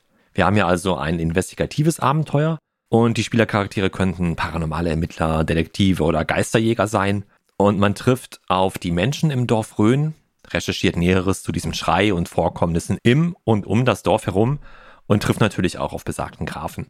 Alexander lässt dabei aber auch offen, wann und in welchem Setting das alles spielt. Ja, und die Prämisse ist halt sehr klassisch, möchte ich fast sagen. Ähm, Gerade wenn man Märchen kennt, ähm, Ermittlungsabenteuer, die vielleicht auch in der Vergangenheit spielen äh, oder in irgendwelchen fantastischen Welten, dann kommt einem das vielleicht sehr bekannt vor oder man hat schon schnell eine Idee, auf was das hinläuft die Prämisse ist halt, dass die Spielercharaktere irgendwie aktiv diesem mysteriösen Geschehen nachforschen sollten, weil wenn sie das nicht tun, dann gibt es eigentlich nicht viel Abenteuer. Ja, so sehe ich das auch. Ähm, was so den Aufwand für die Spielleitung, Vorbereitung, Management im Spiel angeht, ähm, dazu auch direkt noch, es sollte ja ein Kurzabenteuer sein. Und das haben wir jetzt ja auch. Ja, auf jeden Fall. Das ist halt eine Abenteueridee, die natürlich bis zum Ende halt durchgedacht ist. Aber die Spielleitung hat hier noch ein bisschen Vorbereitungsarbeit zu leisten. Man muss es natürlich alles noch, noch ausschmücken und sich noch die Leute überlegen, die es da in dem Dorf gibt, was man da alles treffen kann, warum die Spielercharaktere jetzt eigentlich da sind und so weiter. Aber ähm, ich fand es schon ganz ordentlich, was, was hier präsentiert wurde. Ja, also der Text ist auch gegliedert, es gibt eine Einleitung, es gibt eine, ähm, einen Hintergrund, ähm, es werden Örtlichkeiten äh, kurz vorgestellt, es gibt ein Finale. Also es ist halt schon eine Idealvorstellung da drin, ähm, von wo nach wo die Charaktere gehen und mit welchen Leuten sie interagieren. Aber ähm, es wird eben auch dafür gesorgt, dass links und rechts ein paar äh, Punkte sind, die dann ähm, angespielt werden können oder nicht. Ich sehe das auch so. Das ist nichts, was man lesen und sofort im Anschluss leiten möchte, sondern da möchte man sich vielleicht schon zumindest kurz eben ein paar Gedanken machen, aber es ist jetzt auch nicht konfus oder ähm, verwirrend, sodass man da äh, längere Arbeit mit hat. Das geht, finde ich, auch völlig in Ordnung. Die Frage ist jetzt, ähm, so zumindest für uns beide, was für einen Eindruck haben wir, äh, wäre das gut für eine laufende Runde oder wäre das ein One-Shot-Abenteuer, das man äh, in einer oder vielleicht zwei Sitzungen dann runterrockern kann? Was meinst du, Maurice? Du als der große Fantasy-Experte kommst ja immer mal wieder mit so mit, mit so Hexcrawl-Kampagnen. Ja. Und ich finde, da könnte man das doch irgendwie gut, gut reinpacken. Aber genauso könnte ich mir auch wirklich vorstellen, wenn man sagt, so komm Leute, heute Abend irgendwie so und so viele Stunden haben wir Zeit. Ich habe schon mal was vorbereitet, ein kleiner One-Shot, den kriegen wir bestimmt an einen Abend durch. Ja, ja, ich habe auch äh, eine ähnliche Tendenz gehabt. Ich habe auch den Eindruck, das ist ein Abenteuer, das würde gut in eine laufende Runde passen als eine, ja, so Monster of the Week Episode. Ja, das äh, ist gut, um mal ja. so, so einen Serienvergleich zu ziehen. Das kann man sicher auch als äh, einzelnen One-Shot spielen, aber ich finde, in einer längeren äh, Kampagne oder längeren Abenteuerserie geht das etwas einfacher auf. Wie wir schon sagten, es halt, ähm, es sind sehr klassische, traditionelle Elemente drin. Äh, mit diesem tyrannischen Grafen und auch äh, wenn das Mysterium dann langsam offengelegt wird, ähm, da ist jetzt halt nichts dabei, was man nicht schon mal gesehen hat. Und ähm, in so einer äh, längeren Abenteuerkette, finde ich, ist das dann einfach ganz toll, so als so ein Bonbon mit einer bestimmten Geschmacksrichtung und nächste Woche machen wir was anderes und die Woche davor haben wir auch was anderes gemacht. Und ich glaube, da würde das richtig gut reinpassen. Ich glaube, das würde ich auch in einem historischen Setting vielleicht spielen. Fantasy geht auf jeden Fall. Aber mein erster Eindruck, als ich das so gelesen habe, war, das würde doch total gut in irgendwas passen, was in 30-jährigen Krieg spielt. So ein bisschen dreckig, düster, viele Landstriche zerstört, ein, einige Grafen und Lords können hier und da schon seit Jahren machen, was sie wollen. Irgendwann zieht vielleicht mal eine Armee durch oder auch nicht. Und äh, ja, alles so ein bisschen äh, dreckig, düster, gefährlich. Da passt das, finde ich, total gut rein. Das hört sich gut an. Äh, Ähnliches dachte ich auch. Ich fühlte mich zuerst so ein bisschen an so Märchen der Gebrüder Grimm erinnert. Mhm. Alexander bietet auf der ersten Seite des Abenteuers eine ja, sehr umfangreiche Hintergrundgeschichte. Was ist eigentlich passiert? Worum geht's eigentlich? Und das, finde ich, las ich so ein bisschen wie so ein Gebrüder Grimm-Märchen. Oder ich fühlte mich zumindest daran erinnert. Ja. Weiterlesen im Abenteuer, da fühlte ich mich auch so ein bisschen an äh, so Geschichten wie, was weiß ich, ähm, äh, Sleepy Hollow halt erinnert. Und das ist ja, glaube ich, 1800 noch was, 19. Jahrhundert. Und da würde ich das auch irgendwie so verorten wie du sagst, so 17. Jahrhundert, 30-jähriger Krieg oder halt irgendwie ein bisschen später, so die Ecke. Aber zumindest halt jetzt nichts Neuzeitliches. Hm. Nee, ich glaube auch, dass äh, das passt so. Schnallenhüte, Radschlosspistolen, äh, los geht's. Würde ich sofort mitwürfeln. Ja. Und das alleine, der Gedanke daran alleine, finde ich, hat immer auch schon so ein bisschen was, was Spookiges, oder? So, da kann man doch gut so gruselige äh, Abenteuer irgendwie reinpacken. Und da würde ich das echt gut verorten, ja. Ja, ja, in, in so einem Kontext passt das eben auch mit diesem Dorf, wo merkwürdige Sachen passieren, wo sich aber bisher auch noch keiner so richtig gekümmert hat. Dann gibt es da eben diese schwierige Autoritätsperson und diese ganzen Strukturen, die damit impliziert werden. Und äh, in so einem Setting würde das halt äh, überhaupt nicht unangenehm auffallen. Im Gegenteil, es äh, passt perfekt. Jetzt können wir natürlich noch überlegen, gibt es das eine System, für das es sich hier anbietet? Ich würde fast sagen, nee. Ich glaube, das ist sehr generisch gehalten oder generisch genug gehalten, dass es halt überall irgendwie reinpassen würde.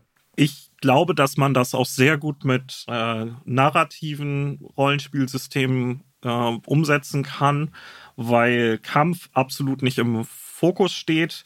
Ähm, das kann dazu kommen, muss es aber nicht.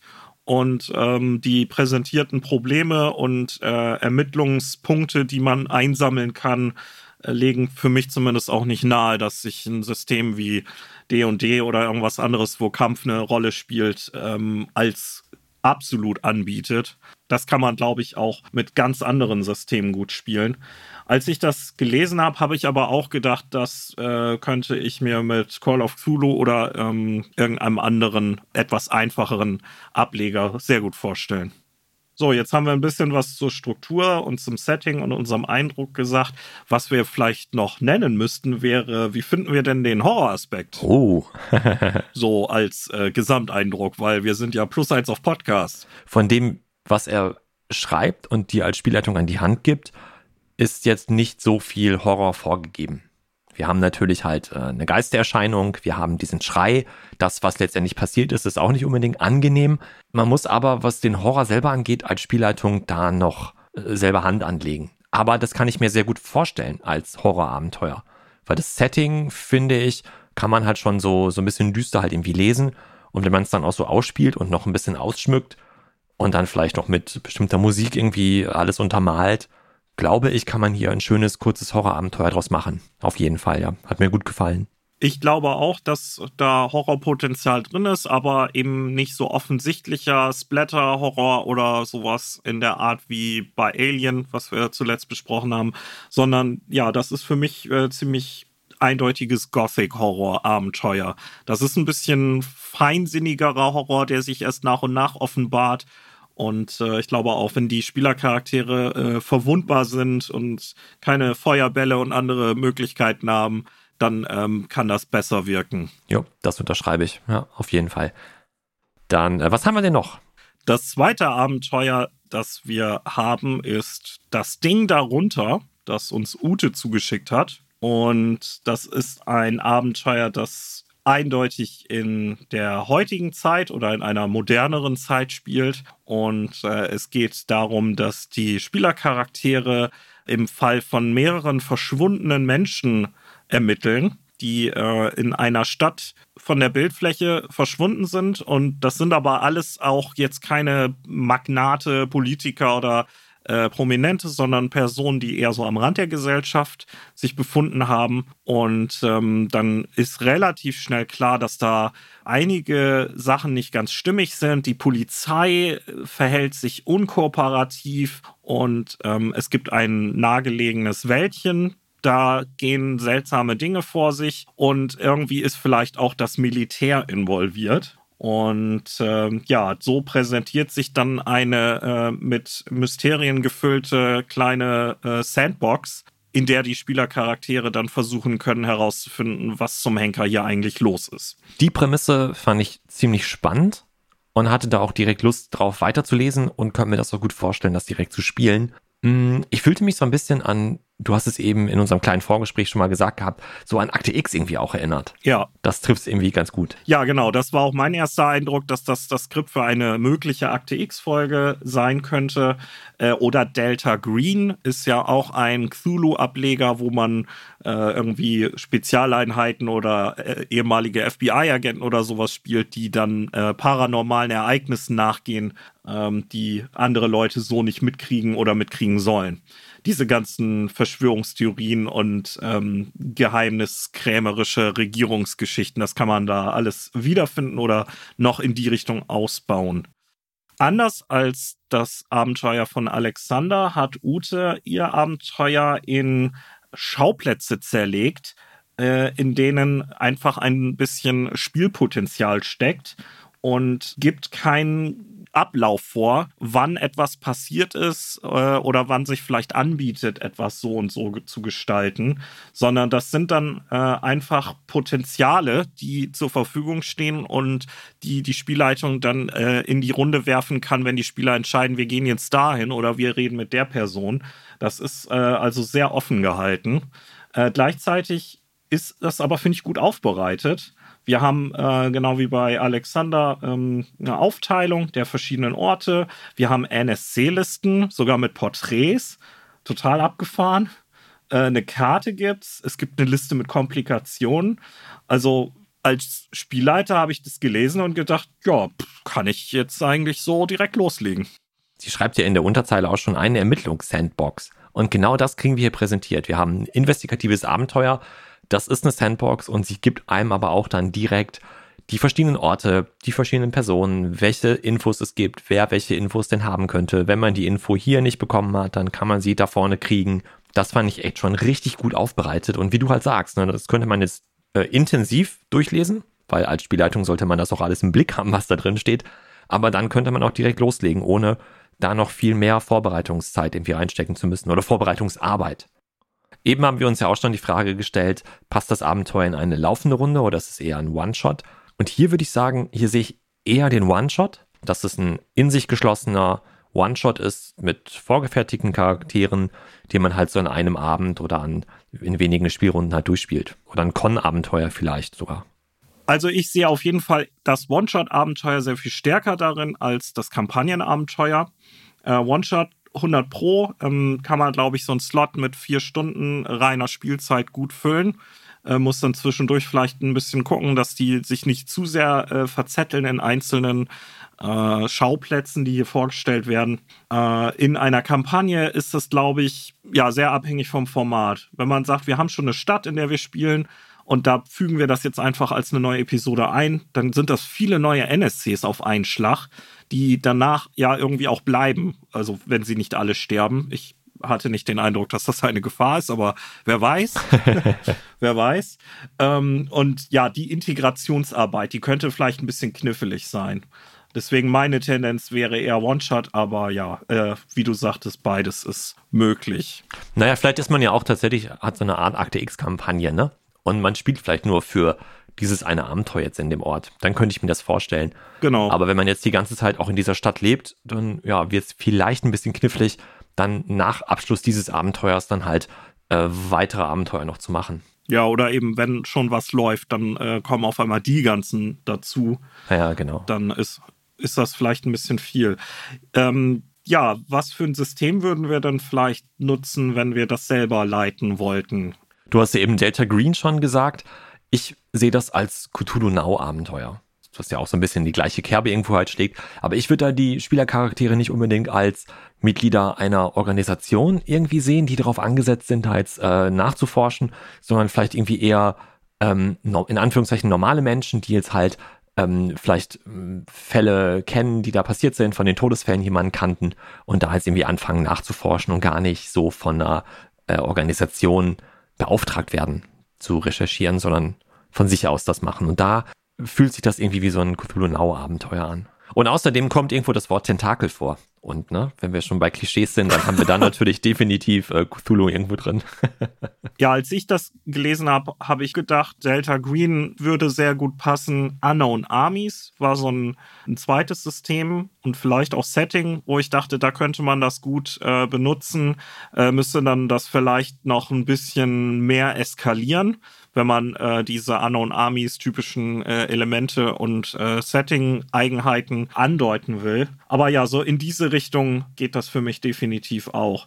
Ich habe allerdings auch überlegt, dass das mit ein paar Abwandlungen sehr gut für so ähm, Systeme passt, wo man äh, Kinder spielt. Wir haben ja schon mal 1W6 Freunde vor 1000 Jahren gespielt, wo man quasi, das ist ja TKKG mit abgefeilten Seriennummern im Grunde. Und äh, es gibt ja auch ähm, äh, Tales from the Loop und äh, noch so eine Handvoll Kids on Bikes und so eine Handvoll andere Spiele, die äh, so ein bisschen in diese Stranger Things-Rille reinrutschen. Und ähm, klar, man müsste dann gucken, wie die Interaktion mit der Polizei ist. Aber so eine Gruppe Kinder oder Jugendlicher, die dem nachgehen, das könnte ich mir irgendwie auch vorstellen, muss ich sagen. Äh, jetzt, wo du das sagst, doch, auf jeden Fall, das wird passen, ja. ja. Insgesamt fand ich das richtig cool alles, was die da so geschrieben hat und sich überlegt hat und auch wie sie es aufbereitet hat. Mit dieser Unterteilung in Orte und mögliche Komplikationen und welche Hinweise und Informationen kann man bei wem alles so bekommen. Äh, die Karte, die es da gab, die Charakterporträts, die sie noch gemacht hat. Das war echt schon alles ziemlich schön gemacht. Ja, ich finde es auch schön, dass es eine Karte gibt vom äh, Dreh- und Angelpunkt äh, des Mysteriums und ähm, noch viel besser hat mir aber gefallen, dass es ähm, eine Liste mit möglichen Komplikationen und eine Liste mit Informationen oder Informationspunkten gibt, äh, die an verschiedenen Orten äh, dann eingeholt werden kann. Äh, das hilft einfach unglaublich, dann dieses äh, ja, sich dynamisch entwickelnde Spiel äh, dann weiter zu befeuern dass man dann äh, die Spielercharaktere nicht in zu viele Sackgassen laufen lässt. Ich fand auch die Beschreibungen, die sie halt gemacht hat, sehr schön. Das sind echt schöne, bildhafte Beschreibungen von den, den Orten, von den Charakteren. Und äh, selbst wenn da nur wenige Sätze halt zu irgendetwas standen, da habe ich sofort ein Bild im Kopf gehabt. Also das fand ich echt, echt schön, atmosphärisch irgendwie auch äh, geschildert alles. Ja, ja, und wie ihr an unseren Beschreibungen vielleicht schon hört, äh, finden wir das Ding darunter auch insgesamt so gut, dass wir entschieden haben, dass das das Gewinnerabenteuer unseres Wettbewerbs ist, weswegen wir uns äh, auf jeden Fall bei Ute für den schönen Beitrag bedanken. Und äh, ihr dann, wenn ihr das hier hört, den Band von unaussprechlichen Kulten dann bereits geschickt haben und äh, vielleicht lässt sie die ja dann mal auf irgendeine ihrer eigenen Spielerrunden los. Auf jeden Fall vielen Dank an alle, die mitgemacht haben. Es war echt nicht einfach und es ist vielleicht auch nicht fair, halt die Abenteuer so miteinander zu vergleichen, äh, weil sie einfach so ganz unterschiedlich auch sind in der, in der Geschichte, die sie präsentieren, auf der einen Seite natürlich, aber auch in der Art, wie sie halt gemacht sind. Und ähm, aber wir mussten uns leider irgendwie entscheiden. Und äh, Ute, herzlichen Glückwunsch du bekommst äh, Post von uns oder hast die sicherlich schon längst bekommen. Ich finde auch, ähm, wenn man, wie gesagt, schwer zu vergleichen, auch jetzt gerade diese beiden Abenteuer miteinander. Denn wenn man bei Utes Abenteuer vielleicht noch drei Sätze mehr geschrieben hätte, dann äh, könnte ich mir das echt gut vorstellen als so ein publiziertes Abenteuer in so einem Pegasus Cthulhu Abenteuerband. Und wenn man bei Alexander vielleicht drei, vier Sätze irgendwie streichen würde, dann könnte ich mir das auch als One-Sheet Abenteuer vorstellen dass halt gar nicht so viel, so viel Masse halt irgendwie dem der Spielleitung an die Hand gegeben wird, sondern äh, die, die halt einfach viel noch hinzufügen muss, weil so ist es bei One-Sheet-Abenteuern ja auch, die so über ein oder zwei Blattseiten halt nur gehen. Und äh, Utes Abenteuer dafür ist halt deutlich mehr ausgearbeitet gewesen. Das eine macht es jetzt nicht besser als das andere. Es sind einfach so zwei verschiedene Varianten, wie man halt ein kurzes Abenteuer äh, niederschreiben kann. Ja, wobei, was heißt mehr ausgearbeitet? Also, ähm, es ist ja bei beiden Abenteuern gibt es ein Mysterium. Bei Alexanders gibt es halt eine, ich sag mal, Ideallinie, also es ist, nicht so railroadig, jetzt wie, wie manche vielleicht denken, dass ich das implizieren will, aber es ist schon gedacht, die, die Spielercharaktere kommen in dieses Dorf und dann ähm, gibt es dieses Mysterium, sie werden mit diesen Leuten reden und dann wird wahrscheinlich das und das passieren. Äh, und bei Ute gibt es eben ein Problem und viele Fraktionen äh, beziehungsweise ähm, Personen und Orte und wie man von A nach B und von C nach D kommt, das ist komplett offen gelassen. Die sind ja schon sehr unterschiedlich in der Art, wie sie das der Spielleitung auch präsentieren, finde ich. Ja, aber ich sehe halt in dem Abenteuer von Alexander halt, wie gesagt, eher so dieses in Anführungszeichen One-Sheet-Kurzabenteuer, was du halt ausschmücken musst. Ja. Und natürlich hätte er jetzt auch hingehen können. Ist nicht schlimm, dass das nicht gemacht hat, so meine ich es gar nicht, ne? Aber man hätte jetzt auch hingehen können und das Dorf total detailliert ausarbeiten. Ja. Und sagen können, da gibt's den Wirt, der heißt so und so. Da gibt's den Schmied, der heißt so und so. Da gibt's den Bauern oder die Bäuerin, die heißen so und so. Und die haben drei Kinder und sowas alles. Das hat er nicht gemacht und das fand ich auch nicht schlimm, weil so lässt er das alles offen und du als Spielleitung kannst es dir halt selber ausschmücken. Und bei Ute ist es halt Sandbox, das steht oben drauf und das kriege ich hier, hier auch geboten. Ja. Alexander sagt nicht, ich habe hier eine Sandbox gemacht, sondern hat halt ein Kurzabenteuer geschrieben oder quasi eine Idee und eine Linie, wie es laufen könnte und sagt, so und so könnte es ausgehen und das und das ist dann halt ähm, das, was dann passiert ist und das sind irgendwie fünf Charaktere, die es gibt und äh, mehr gebe ich euch aber auch nicht. Den Rest könnt ihr selber machen. Okay, dann äh, verstehe ich, wie du das meinst. Dann, ähm, das sehe ich auch so. Ich glaube auch, dass Utes Abenteuer mit noch zwei, drei Extras äh, locker in irgendeinem offiziellen Band äh, gut zu Hause wäre. Alexanders Abenteuer könnte man auch als One-Sheet äh, sehr komprimiert anbieten, ohne dass äh, da viel verloren geht von dem, wie es jetzt präsentiert ist. Ja, das war unser Intermezzo und unser erster Abenteuerwettbewerb. Yippie! Vielen Dank bei allen, die mitgemacht haben. Äh, sorry an alle, die nicht gewonnen haben. Aber äh, ich habe ja schon gesagt, wir haben die Tabelle ja noch rumliegen. Vielleicht nutzen wir sie ja nochmal. So faul wie wir sind, ganz bestimmt. meinst du, meinst du, wir haben nicht die Energie, uns nochmal was Neues einfallen zu lassen? Ja, schauen wir mal. Zur nächsten Wichtelfolge vielleicht. Mal gucken. Wir hatten ja auch schon die Idee, dass wir selber versuchen, mal kreativ zu werden, was wir denn aus diesen Vorgaben gemacht hätten. Das ist ja vielleicht auch nochmal was, was wir uns auf die Fahne schreiben können für eine zukünftige Folge. Ja, aber nicht heute. Das ist so eine Laberfolge. Was wir hier gerade so machen, da können wir nicht auch noch kreativ sein. Das stimmt. Insofern äh, Schluss mit der Pause und äh, zurück ins Thema, würde ich sagen. Ne? Alles klar. Bis gleich. Zurück ins Thema. So, dann sind wir zurück im Thema und jetzt geht's um die Session Zero um mal wieder einen Anglizismus hier auf den Tisch zu werfen. Es wird auch dringend Zeit. Damit ist also das Treffen der Spielrunde gemeint, bevor es richtig losgeht. Und es kann natürlich auch das gleiche Treffen sein, wo man halt den Gruppenvertrag bespricht und vielleicht bietet sich das sogar auch an. Denn die Session Zero dient ja auch dazu, ähm, dass sich alle in Sachen Regeln und Abenteuereinstieg so weit vorbereiten, dass dafür beim ersten richtigen Spieltermin keine Zeit mehr gebraucht wird. Gerade die Charakterschaffung dauert bei manchen Systemen ja auch ewig lange, vor allem wenn es da viele Optionen für gibt und einen extra Termin dafür zu haben, ist sicherlich nicht verkehrt, dass man sich da halt in Ruhe Zeit nehmen kann. Und generell auch bei der Charaktererschaffung ergeben sich ja auch im Gespräch miteinander sicher auch noch irgendwie Ideen, ähm, auf die man alleine vielleicht gar nicht gekommen wäre. Ja, das geht mir auf jeden Fall immer so. Und aus dem Grund ist so eine Session Zero vielleicht auch eher was, was sich für ein längeres Abenteuer oder eine ganze Kampagne anbietet, als wenn man jetzt einen One-Shot leiten möchte mit einer neuen Runde.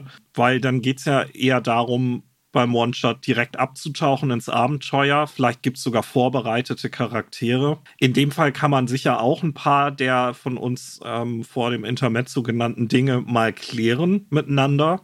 Aber das ist wahrscheinlich dann noch nicht nötig, dass das so umfangreich ist. Und für einen One-Shot entfallen alleine viele regeltechnischen Sachen, die so eine Session Zero vielleicht nötig machen, weil man ja wahrscheinlich ein Einstiegsabenteuer spielt, das regeltechnisch eher seicht ist. Also auch für involvierte Systeme wie, weiß ich nicht, Pathfinder oder Shadowrun gibt es ja Einstiegsabenteuer, die dann eben mit einer Handvoll Regeln arbeiten Und da muss man dann eben auch sich nicht ganz groß abklären, wer da was wie im Detail weiß. Und was man aber vielleicht machen kann, ähm, wenn man das Beste aus beiden Welten mitnehmen möchte für eine neue Runde und was längeres, ist, dass man sagt, okay, wir treffen uns, wir besprechen mal so eine Handvoll Themen und dann springen wir direkt in einen One-Shot, spielen den und dann haben ja alle so einen kleinen Eindruck voneinander und von dem System und wie die Spielleitung so agiert. Und dann machen wir eine Session Zero für die richtige Kampagne und alle können ja eine informierte Entscheidung treffen.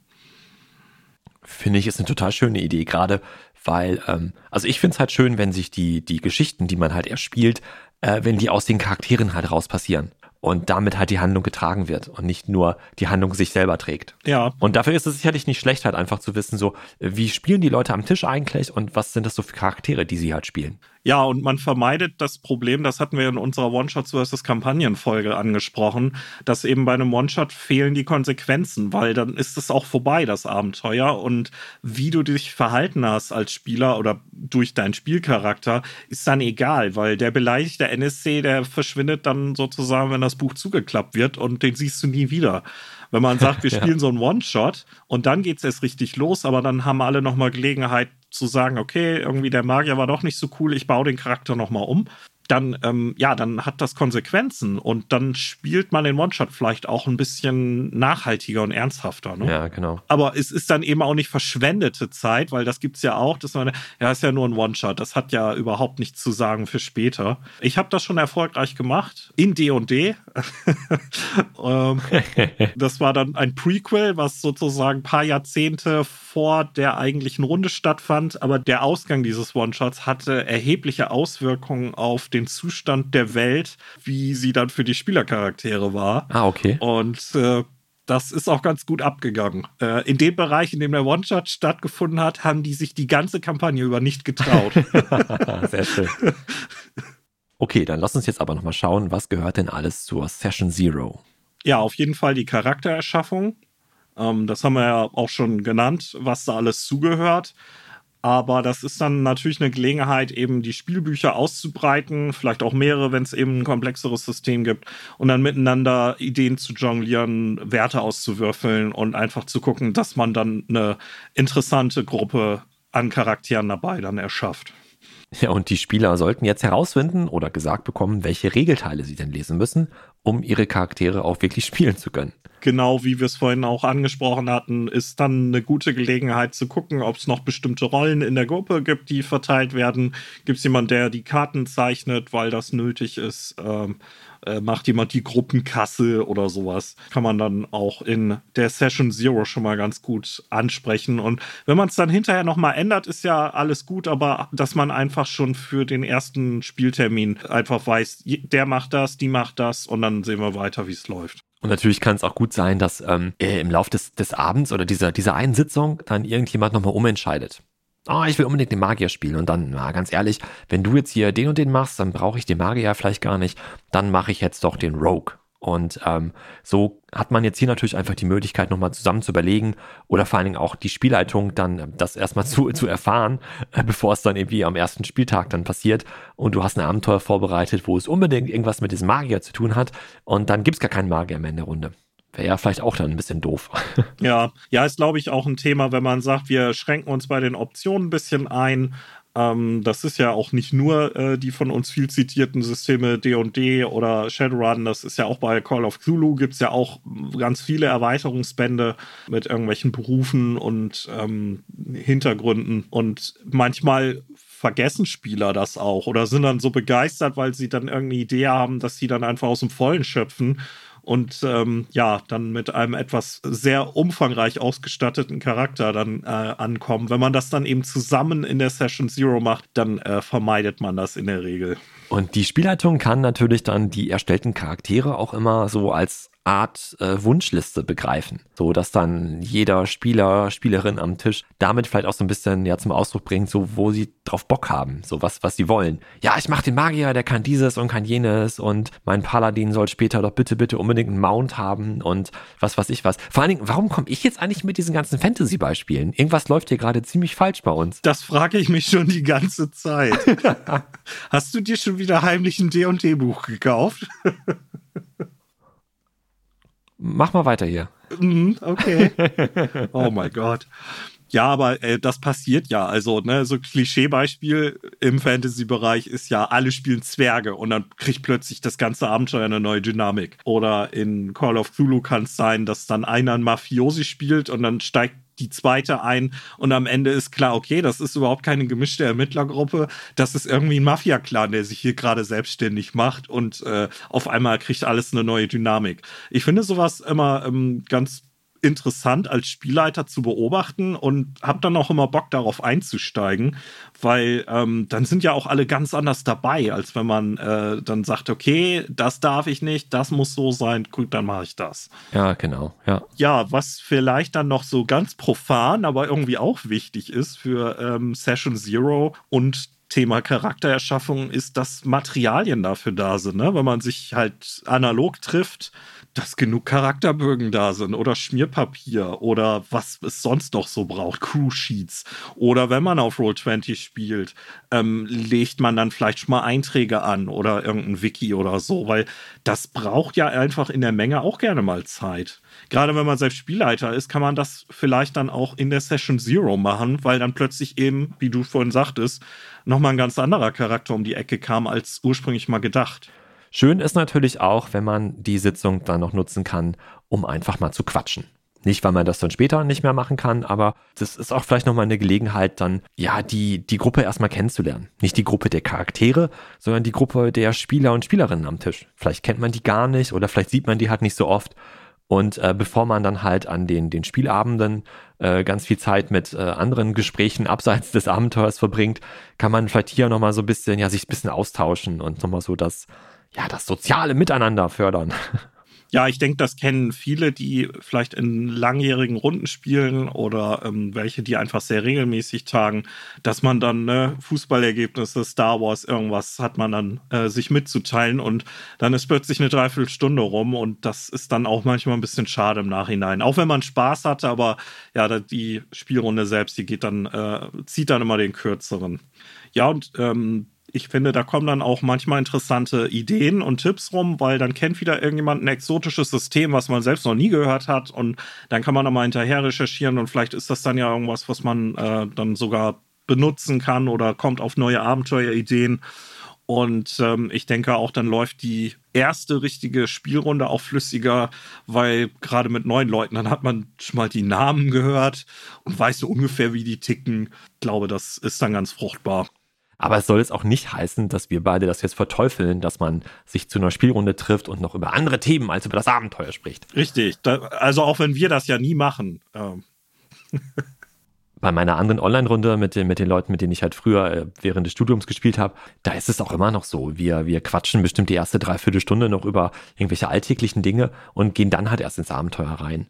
Und wenn man das weiß, dann passt es auch und ähm, dann stört sich da auch keiner dran, der vielleicht sagt, Mensch Leute, ich, wir sitzen jetzt schon ja seit einer halben Stunde, ich dachte, wir spielen hier Rollenspiel und diskutieren nicht über irgendwelche Werder-Ergebnisse. ich meine, wir haben ja ETU-Sitzungen auch schon zur Hälfte damit verbracht, dann, äh, weiß ich nicht, über Marvel-Verfilmung zu sprechen oder was wir uns dann an neuen Sachen gekauft haben ist, denke ich, auch so ein Punkt, wo man dann eine Dynamik finden muss, dass dann keiner genervt ist und alle so ein bisschen ihren, Aus, ihren Austausch hatten. Naja, genau, genau.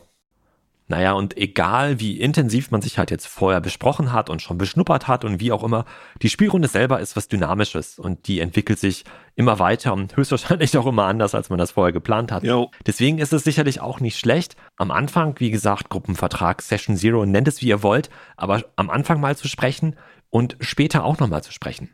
Denn vielleicht, ohne es zu merken, ja, dreht man sich irgendwann so ein bisschen weg von dem, was man eigentlich wollte und was man anfangs verabredet hat. Und aus dem Grund kann es halt nicht schaden, wenn man nach so und so viel Runden vielleicht einfach mal einen Schritt zurück macht und überlegt, äh, spielen wir eigentlich noch so, wie wir wollen? Macht es allen noch Spaß? Gibt es irgendwas, was irgendwen stört? Äh, Gibt es irgendwas, wo jemand gemerkt hat, das hätte ich dann doch gerne anders? Und ja, auch da einfach mal nochmal sich die Zeit nimmt und drüber spricht. Ja, und das kann, genau wie du sagtest, ja eine kurze Nachfrage zu Beginn oder zum Ende einer Runde sein oder eben tatsächlich ein ganzer Termin, den man dann vielleicht mal ja opfert und sich dann die Zeit nimmt. Das ist natürlich auch was, was dann sich nur bei länger, längerfristigen Runden anbietet, weil wenn man eben nur ganz viele kurze Abenteuer und One-Shots spielt, äh, vielleicht auch mit verschiedenen Leuten, dann ähm, ist so eine langfristige Rückschau ja äh, hinfällig. Man kann sich ja dann immer mal so grundlegende Sachen nochmal besprechen, wenn man mit den gleichen Leuten immer unterschiedliche Abenteuer äh, macht, ist ja dann wahrscheinlich Problemthemen, möchte man dann unabhängig von Cyberpunk oder äh, Horror oder Fantasy nicht spielen. Ja, aber dieses vollumfängliche, wie wir das jetzt hier schon ausgebreitet haben, das ist dann ja eher was für eine richtige Kampagne. Und du kannst es natürlich als Sitzung machen, wo alle nochmal drüber sprechen, äh, was will ich eigentlich oder was wollen wir eigentlich hier zusammen machen. Du kannst natürlich auch so eine Sitzung nutzen und zusammenfassen, was eigentlich so passiert ist. Ne, vielleicht spielst du wirklich seit Monaten schon eine Kampagne. Vielleicht findet die auch so unregelmäßig statt, dass es gar nicht mal verkehrt ist, nochmal zusammenzufassen, was haben wir eigentlich schon alles erlebt weil die Spielleitung vielleicht darauf aufbaut und die äh, Spieler wissen schon gar nicht mehr, was in, äh, im ersten Abenteuer so passiert ist. Wir hatten das in unserer ETU-Kampagne mal gemacht, dass wir quasi so in-game so eine Session halt gemacht haben, äh, wo die Charaktere sich wirklich hingesetzt haben und gesagt haben, so komm Leute, lass uns mal besprechen, was haben wir eigentlich schon alles erlebt. Das war total gut. Also nicht nur, weil es hilfreich war für uns als Spieler, das war auch in-game total gut, weil wir so unterschiedliche bizarre Abenteuer hatten. Also äh, das fand ich das fand ich großartig. Und das ist oder, oder gerade das war für mich als Spielleitung auch gar nicht mal so verkehrt, weil ich dann so ein bisschen rausgehört habe, so oder ein Gefühl dafür bekommen habe, was habt ihr euch gemerkt? Und was ist bei euch gut angekommen und äh, was habt ihr euch vielleicht halt gar nicht gemerkt, was muss ich halt dann demnächst nochmal vielleicht intensiver einstreuen und wo kann ich halt gut nochmal nachhaken und drauf aufbauen. Mhm. Ja, und gerade ähm, bei Ermittlungsabenteuern, die längerfristig angelegt sind. Wir haben ja schon mal ein bisschen abfällig über das eine oder andere Call of Cthulhu Mega-Abenteuer gelästert. Äh, Mountains of Madness, was so mehrere hundert Seiten Totschläger sind. Je nachdem, wie regelmäßig man spielt, ist ja vielleicht so eine, ähm, wir, wir fassen mal zusammen, vielleicht auch In-Character-Sitzung gar nicht verkehrt. Also ich kann mir viele Situationen vorstellen, wo das äh, für alle ein Gewinn wäre. Also es ist bei uns gut angekommen, das ist das eine. Äh, wir hatten alle Spaß an der Runde und ich glaube, das war aber auch wirklich für alle hilfreich. Hm. Kriegt das Plus eins auf Podcast Seal of Approval. Sofort. Yay, super, Dankeschön. Stempel drauf. Wo man, finde ich, ein bisschen aufpassen muss, wenn man so ähm, Wasserstandsabfragen macht, ist, dass es je nach dem Gefüge der Gruppe und wie so die Dynamik untereinander ist, dass da vielleicht auch gar nicht viel bei rumkommt, ohne dass das böse Absicht der Spieler ist. Weil es gibt eben Leute, die mögen einfach nicht gerne Kritik äußern und äh, also schon gar nicht dann so im offenen Gespräch und nehmen auch kleine Ungereimtheiten, die sie vielleicht zwischendurch empfinden, einfach hin. Das ist dann so, das macht, das macht die Spielleitung nicht absichtlich und das brauche ich jetzt nicht weiter thematisieren oder reflektieren das Spielen auch einfach nicht so weit. Ne? Das ist auch gar nicht abwertend gemeint. Es gibt eben Leute, die äh, spielen gerne in einer Runde mit, jahrelang, aber wenn die dann nach Hause gehen, dann haben die den Kopf auch mit ganz anderen Sachen wieder voll. Und ähm, deswegen muss man gucken, wie ist das in der eigenen Runde? Ist das vielleicht auch eher was, was ich anonym machen sollte oder per Mail, äh, muss man mal gucken. Da bin ich auch schon mal, ja, in Anführungsstrichen auf die Nase gefallen, als ich dann so eine Rückspracherunde mal machen wollte und dann kam nichts. Aber auch nicht, weil die keinen Bock hatten, sondern einfach, weil die nichts zu sagen hatten, obwohl es ein bisschen geknirscht hatte in der einen oder anderen Hinsicht. Ja, auch da kann man halt überlegen, ob man sowas dann vielleicht schon vorher ankündigt, ne? So, wir spielen jetzt noch drei Sessions und dann machen wir mal so, ihr könnt euch ja schon mal überlegen. So, ich gebe euch eine Hausaufgabe mit. Richtig. Über, überlegt euch mal, ne, ja, hier. Oder sonst.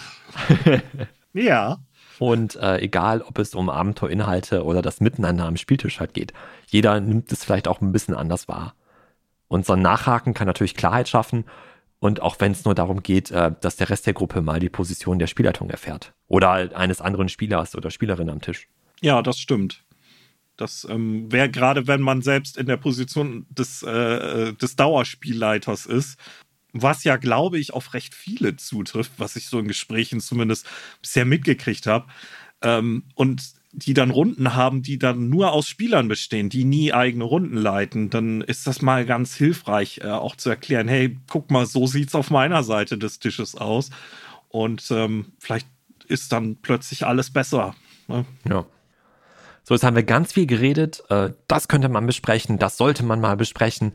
Ähm, hast du es schon mal gemacht überhaupt? Tatsächlich ja, tatsächlich vor wenigen Tagen erst, weil ich mich mit äh, vier Spielern getroffen habe, um eine Symbarum-Runde in die Wege zu leiten, okay. die ähm, demnächst starten soll. Und ich hatte mir tatsächlich dann so eine äh, Stichliste gemacht mit Themen. Äh, einmal spielmechanische Sachen, einmal so äh, formale Sachen. Also ich habe, wie ich jetzt gerade gemerkt habe, auch viele Punkte, die wir hier angesprochen haben, habe ich dann auch thematisiert, hatte aber witzigerweise auch unsere Folge hier dabei überhaupt gar nicht im Sinn. Also das habe ich sehr gut ja. gefühlt, also unbewusst habe ich das wahrscheinlich schon auch irgendwie drauf gehabt, aber ich habe einfach ganz unabhängig gefühlt äh, so eine Liste gemacht. Und ja, wir haben alles Mögliche besprochen. Welche Plattformen wir nehmen, wie wir würfeln, wie Charaktere erstellt werden, wie gehen wir damit um, wenn einer fehlt und so weiter und so fort. Und ähm, ja, das war sehr, sehr gut. Das mache ich aber nicht immer. Also ich habe auch schon Runden gemacht, wo man dann einfach losspielt und wurstelt sich dann irgendwie so mhm. zu irgendeinem Zustand hin, wo alle hoffentlich mit glücklich sind. Ne? Also in der großen Form, wie wir das jetzt hier breit diskutiert haben und äh, Vorschläge gemacht haben, über was man alles sprechen könnte, habe ich so auch noch nie gemacht. Immer mal ansatzweise. Also mal im Vorfeld halt gesprochen, ne, wann und wo, klar, aber solche Themen ausdiskutiert wie, was ist eigentlich, wenn mal einer nicht da ist? Ab wie viel Personen spielen wir weiter? Ab wie viel Personen spielen wir nicht weiter? Ähm, das hat sich dann immer spontan ergeben. Mhm. Ich meine, heutzutage haben wir irgendwie, weiß ich nicht, hier eine Telegram, WhatsApp, was auch immer Gruppe äh, und können darüber natürlich auch schon ein paar Sachen halt vorher besprechen. Ich spiele aktuell aber auch in der Regel mit Leuten, die ich halt schon kenne und schon lange kenne. Und da ist man auch so im Kontakt und spricht und diskutiert auch schon, wenn man irgendwie anders zusammenkommt, schon über die Runden oder die Abenteuer, die man noch irgendwie plant. Und ich finde, da sprechen wir schon viele dieser Themen halt an. Ja, ja, also für mich ist es halt auch eine Ausnahmesituation, dass ich das jetzt mal so nach Plan gemacht habe. Ich glaube, was es wohl häufig gibt, zumindest wenn ich so ähm, Spieleaufrufe online lese, ist, dass ähm, Gruppenverträge äh, oder wir, wir reden mal über Sachen, sich dann häufig auf spielmechanische Sachen beschränken. Mm, ja, genau. Äh, Gerade wenn man eben die klassischen großen Systeme mit x Erweiterungsbänden spielt, dass dann so geklärt wird, okay, Charaktere können so und so erstellt werden, die Optionen stehen frei. Äh, es wäre gut, wenn diese Sachen vorhanden sind an Fertigkeiten in der Gruppe und solche Sachen, was ja auch völlig okay ist. Aber diese ganzen soften Komponenten mit, was sind Problemthemen, wie weit gehen wir da rein und so weiter, ja, das ähm, glaube ich passiert noch nicht so oft. Ich meine, wenn es für einen auch funktioniert, so ist ja gut. Aber wenn ich jetzt halt mit komplett neuen Leuten, die ich gar nicht kenne, nochmal eine Runde äh, aus dem Boden stampfen sollte, ja, ich glaube, da würde ich mir auch von unseren äh, Punkten, die wir hier aufgeführt haben, eine Handvoll nehmen und das tatsächlich dann mal in die Runde werfen. Aber ich habe mich auch dabei ertappt, dass ich so viele Sachen hier gefunden habe in unserer Liste, wo ich dachte, ja, voll super, warum haben wir das eigentlich noch nie wirklich gemacht und da und da auch mal drüber gesprochen? Gefühlt haben wir es irgendwie in irgendwelchen Gesprächen mal hier oder da mal angesprochen oder angerissen, aber uns nie so richtig die Zeit genommen, mal das so richtig zu besprechen, um alle, mhm. dass alle mal Gehör finden. So, ich weiß von dem einen eine Meinung, ich weiß von der anderen hier eine Meinung, aber wir haben noch zu irgendwelchen Themen jetzt mal als Beispiel, dann aber noch nicht am Tisch zusammengesessen, so, lasst uns mal eben kurz besprechen, wie wir das eigentlich jetzt wirklich als Gruppe handhaben wollen. Und das ist auch, finde ich jetzt für, für, für uns irgendwie auch gar nicht schlecht gewesen, das mal aufzulisten und mal zu gucken, ja, könnten wir mal machen. ja, das stimmt. Also geht mir auch so. Ein paar Punkte, denke ich, ähm, können wir vielleicht ja sogar in unserer ET-Runde dann nochmal irgendwann ansprechen. Äh, oder äh, in welchen Abenteuern wir sonst und dann nochmal außerhalb dieses Podcasts zusammenfinden. Äh, das hat mir selbst auf jeden Fall auch was gebracht. Und wir hoffen jetzt, dass unsere sehr umfangreichen Ausführungen euch auch etwas gebracht haben. Ja, das war alles ein bisschen viel, aber das hatten wir ja auch schon angedroht, dass wir heute eine Menge Sachen auflisten, die vielleicht auch mal sehr offensichtlich erscheinen können. Aber wir haben für uns auch selbst gemerkt, dass es nicht unbedingt schaden kann, sich da einmal Gedanken drüber zu machen. Ja, also mir hat es was gebracht, äh, dir glaube ich auch, ähm, das einfach nochmal strukturiert abzuarbeiten, äh, ist, glaube ich, gar nicht verkehrt. Selbst wenn man bei den einzelnen Punkten dann immer merkt, ja, okay, das hätte ich jetzt auch gewusst. Naja, genau. Gut, dann würde ich sagen, haben wir's. dann können wir uns verabschieden. Genau. Bevor wir aber die Tür hinter uns zumachen, äh, verweisen wir euch noch auf die Shownotes, wo wir ein paar Artikel und auch Themenlisten zum Gruppenvertrag und auch zur Session Zero nochmal äh, für euch parken, wenn ihr da mehr nachlesen wollt. Wir versuchen auch nochmal all das, was wir hier gesagt haben, in etwas kürzerer und knapperer Form euch als Download anzubieten, dass wir eine kleine PDF vorbereiten, wo halt alles nochmal so ein bisschen zusammengefasst dann drin steht. Und in den Shownotes findet ihr natürlich, wie schon genannt, auch die äh, beiden Abenteuer aus unserem Wettbewerb. Das findet ihr natürlich alles dann direkt in eurer Podcast-App oder auch auf unserer Internetseite www.plus1 auf podcast.de. Da könnt ihr uns natürlich auch einen Kommentar zu dieser oder auch den anderen Folgen hinterlassen. Wir haben ja schon ein paar mittlerweile. Ja, es ist Folge 11, ne? Unglaublich. Das, ja, Zeit rennt. Wirklich, wahnsinnig. Ähm, ja, wir freuen uns auf jeden Fall über jegliches Feedback zu dieser oder zu welcher Folge auch immer und gebt uns gerne ein Sternchen oder auch fünf, wenn ihr mögt, bei äh, iTunes, äh, Apple Podcasts und den ganzen anderen Portalen, über die ihr uns findet oder vielleicht auch hört. Kauft unser Merch und klickt eure Oma. Was? Nein, du sollst unsere Webseite klicken, das Merch ja kaufen und der Oma vielleicht Bescheid sagen. Ach so, okay. Da habe ich das dir falsch gelesen. Dann macht, macht das nichts. Äh, es hört jetzt wahrscheinlich sowieso keiner mehr zu. Insofern können wir, glaube ich, erzählen, was nee. wir wollen. Ne? Nee, aber äh, ein, einmal noch kurz äh, äh, etwas Produktives können wir sagen, und zwar, was wir nächstes Mal machen. In 14 Tagen geht es um die Themen Sounds, Musik bzw. Tools, womit man all das am heimischen Spieltisch und auch in Online-Runden überhaupt umsetzen kann. Ja, das haben wir auch schon immer wieder mal erwähnt, dass das ein schönes Zielmittel ist und äh, da gibt es dann nochmal von uns vollwertig auf die Ohren.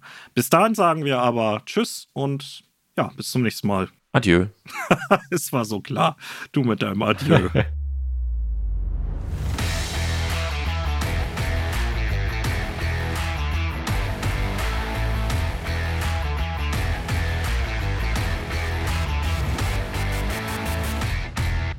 bin ich auch schon mal äh, auf die Nase gefallen, im Sinne von, dass dann Zirpengrillen war. Äh, nee, Zirpengrillen. Gibt es sowas wie angekündigte versus unangekündigte Würfel? Würf Was? Würfeln. Ich verstehe dich nicht. Erklär das mal vernünftig. Und bevor man dann wirklich das erste Mal die Würfel wirft, Würfel wirft, sagt man das so? Würfel würfelt. Ich habe noch kein Bier getrunken heute. Ich weiß nicht, ob das der Fehler war. Sag mal, bist du überhaupt Rollenspieler? Was ist da los? Vielleicht, was ich hier so anreißte, so die Gummimaske vom Kopf und dann bin ich irgendwie. Warst du eigentlich doch der Hausmeister die ganze Zeit? Hast du dir wieder ein Rollenspielbuch gekauft? Ja, aber nicht für mich, sondern das ist ein Geschenk. Insofern ja, gilt ja, das ja, nicht gegen, es gilt nicht gegen meinen Vorsatz, mir nichts äh, Neues mehr zu kaufen. Wobei, der Vorsatz heißt nicht keine neuen Systeme. Also Bestandssachen darf ich weiter ausbauen, aber ich versuche das zu vermeiden. Ach so. Ja, ja. So läuft der Hase. Man muss sich immer eine Hintertür offen halten. Ja, und das jetzt nur in fünf Sekunden und als schöne Überleitung. Und in gut. Du immer mit dem Gut, ey. Du hast immer echt, dein Anspruch ist zu hoch. Hey, ich habe einen. so, das war's. Und Jungs, Bewerbungen für einen neuen Ansager? Ich zeig euch zwei Pappnasen gleich mal wie aus ner Hand ne Faust wird. Mann, Mann, Mann. Na ja. Mal sehen, was ihr in zwei Wochen hier verzapft, wenn es um Sounds und Musik geht.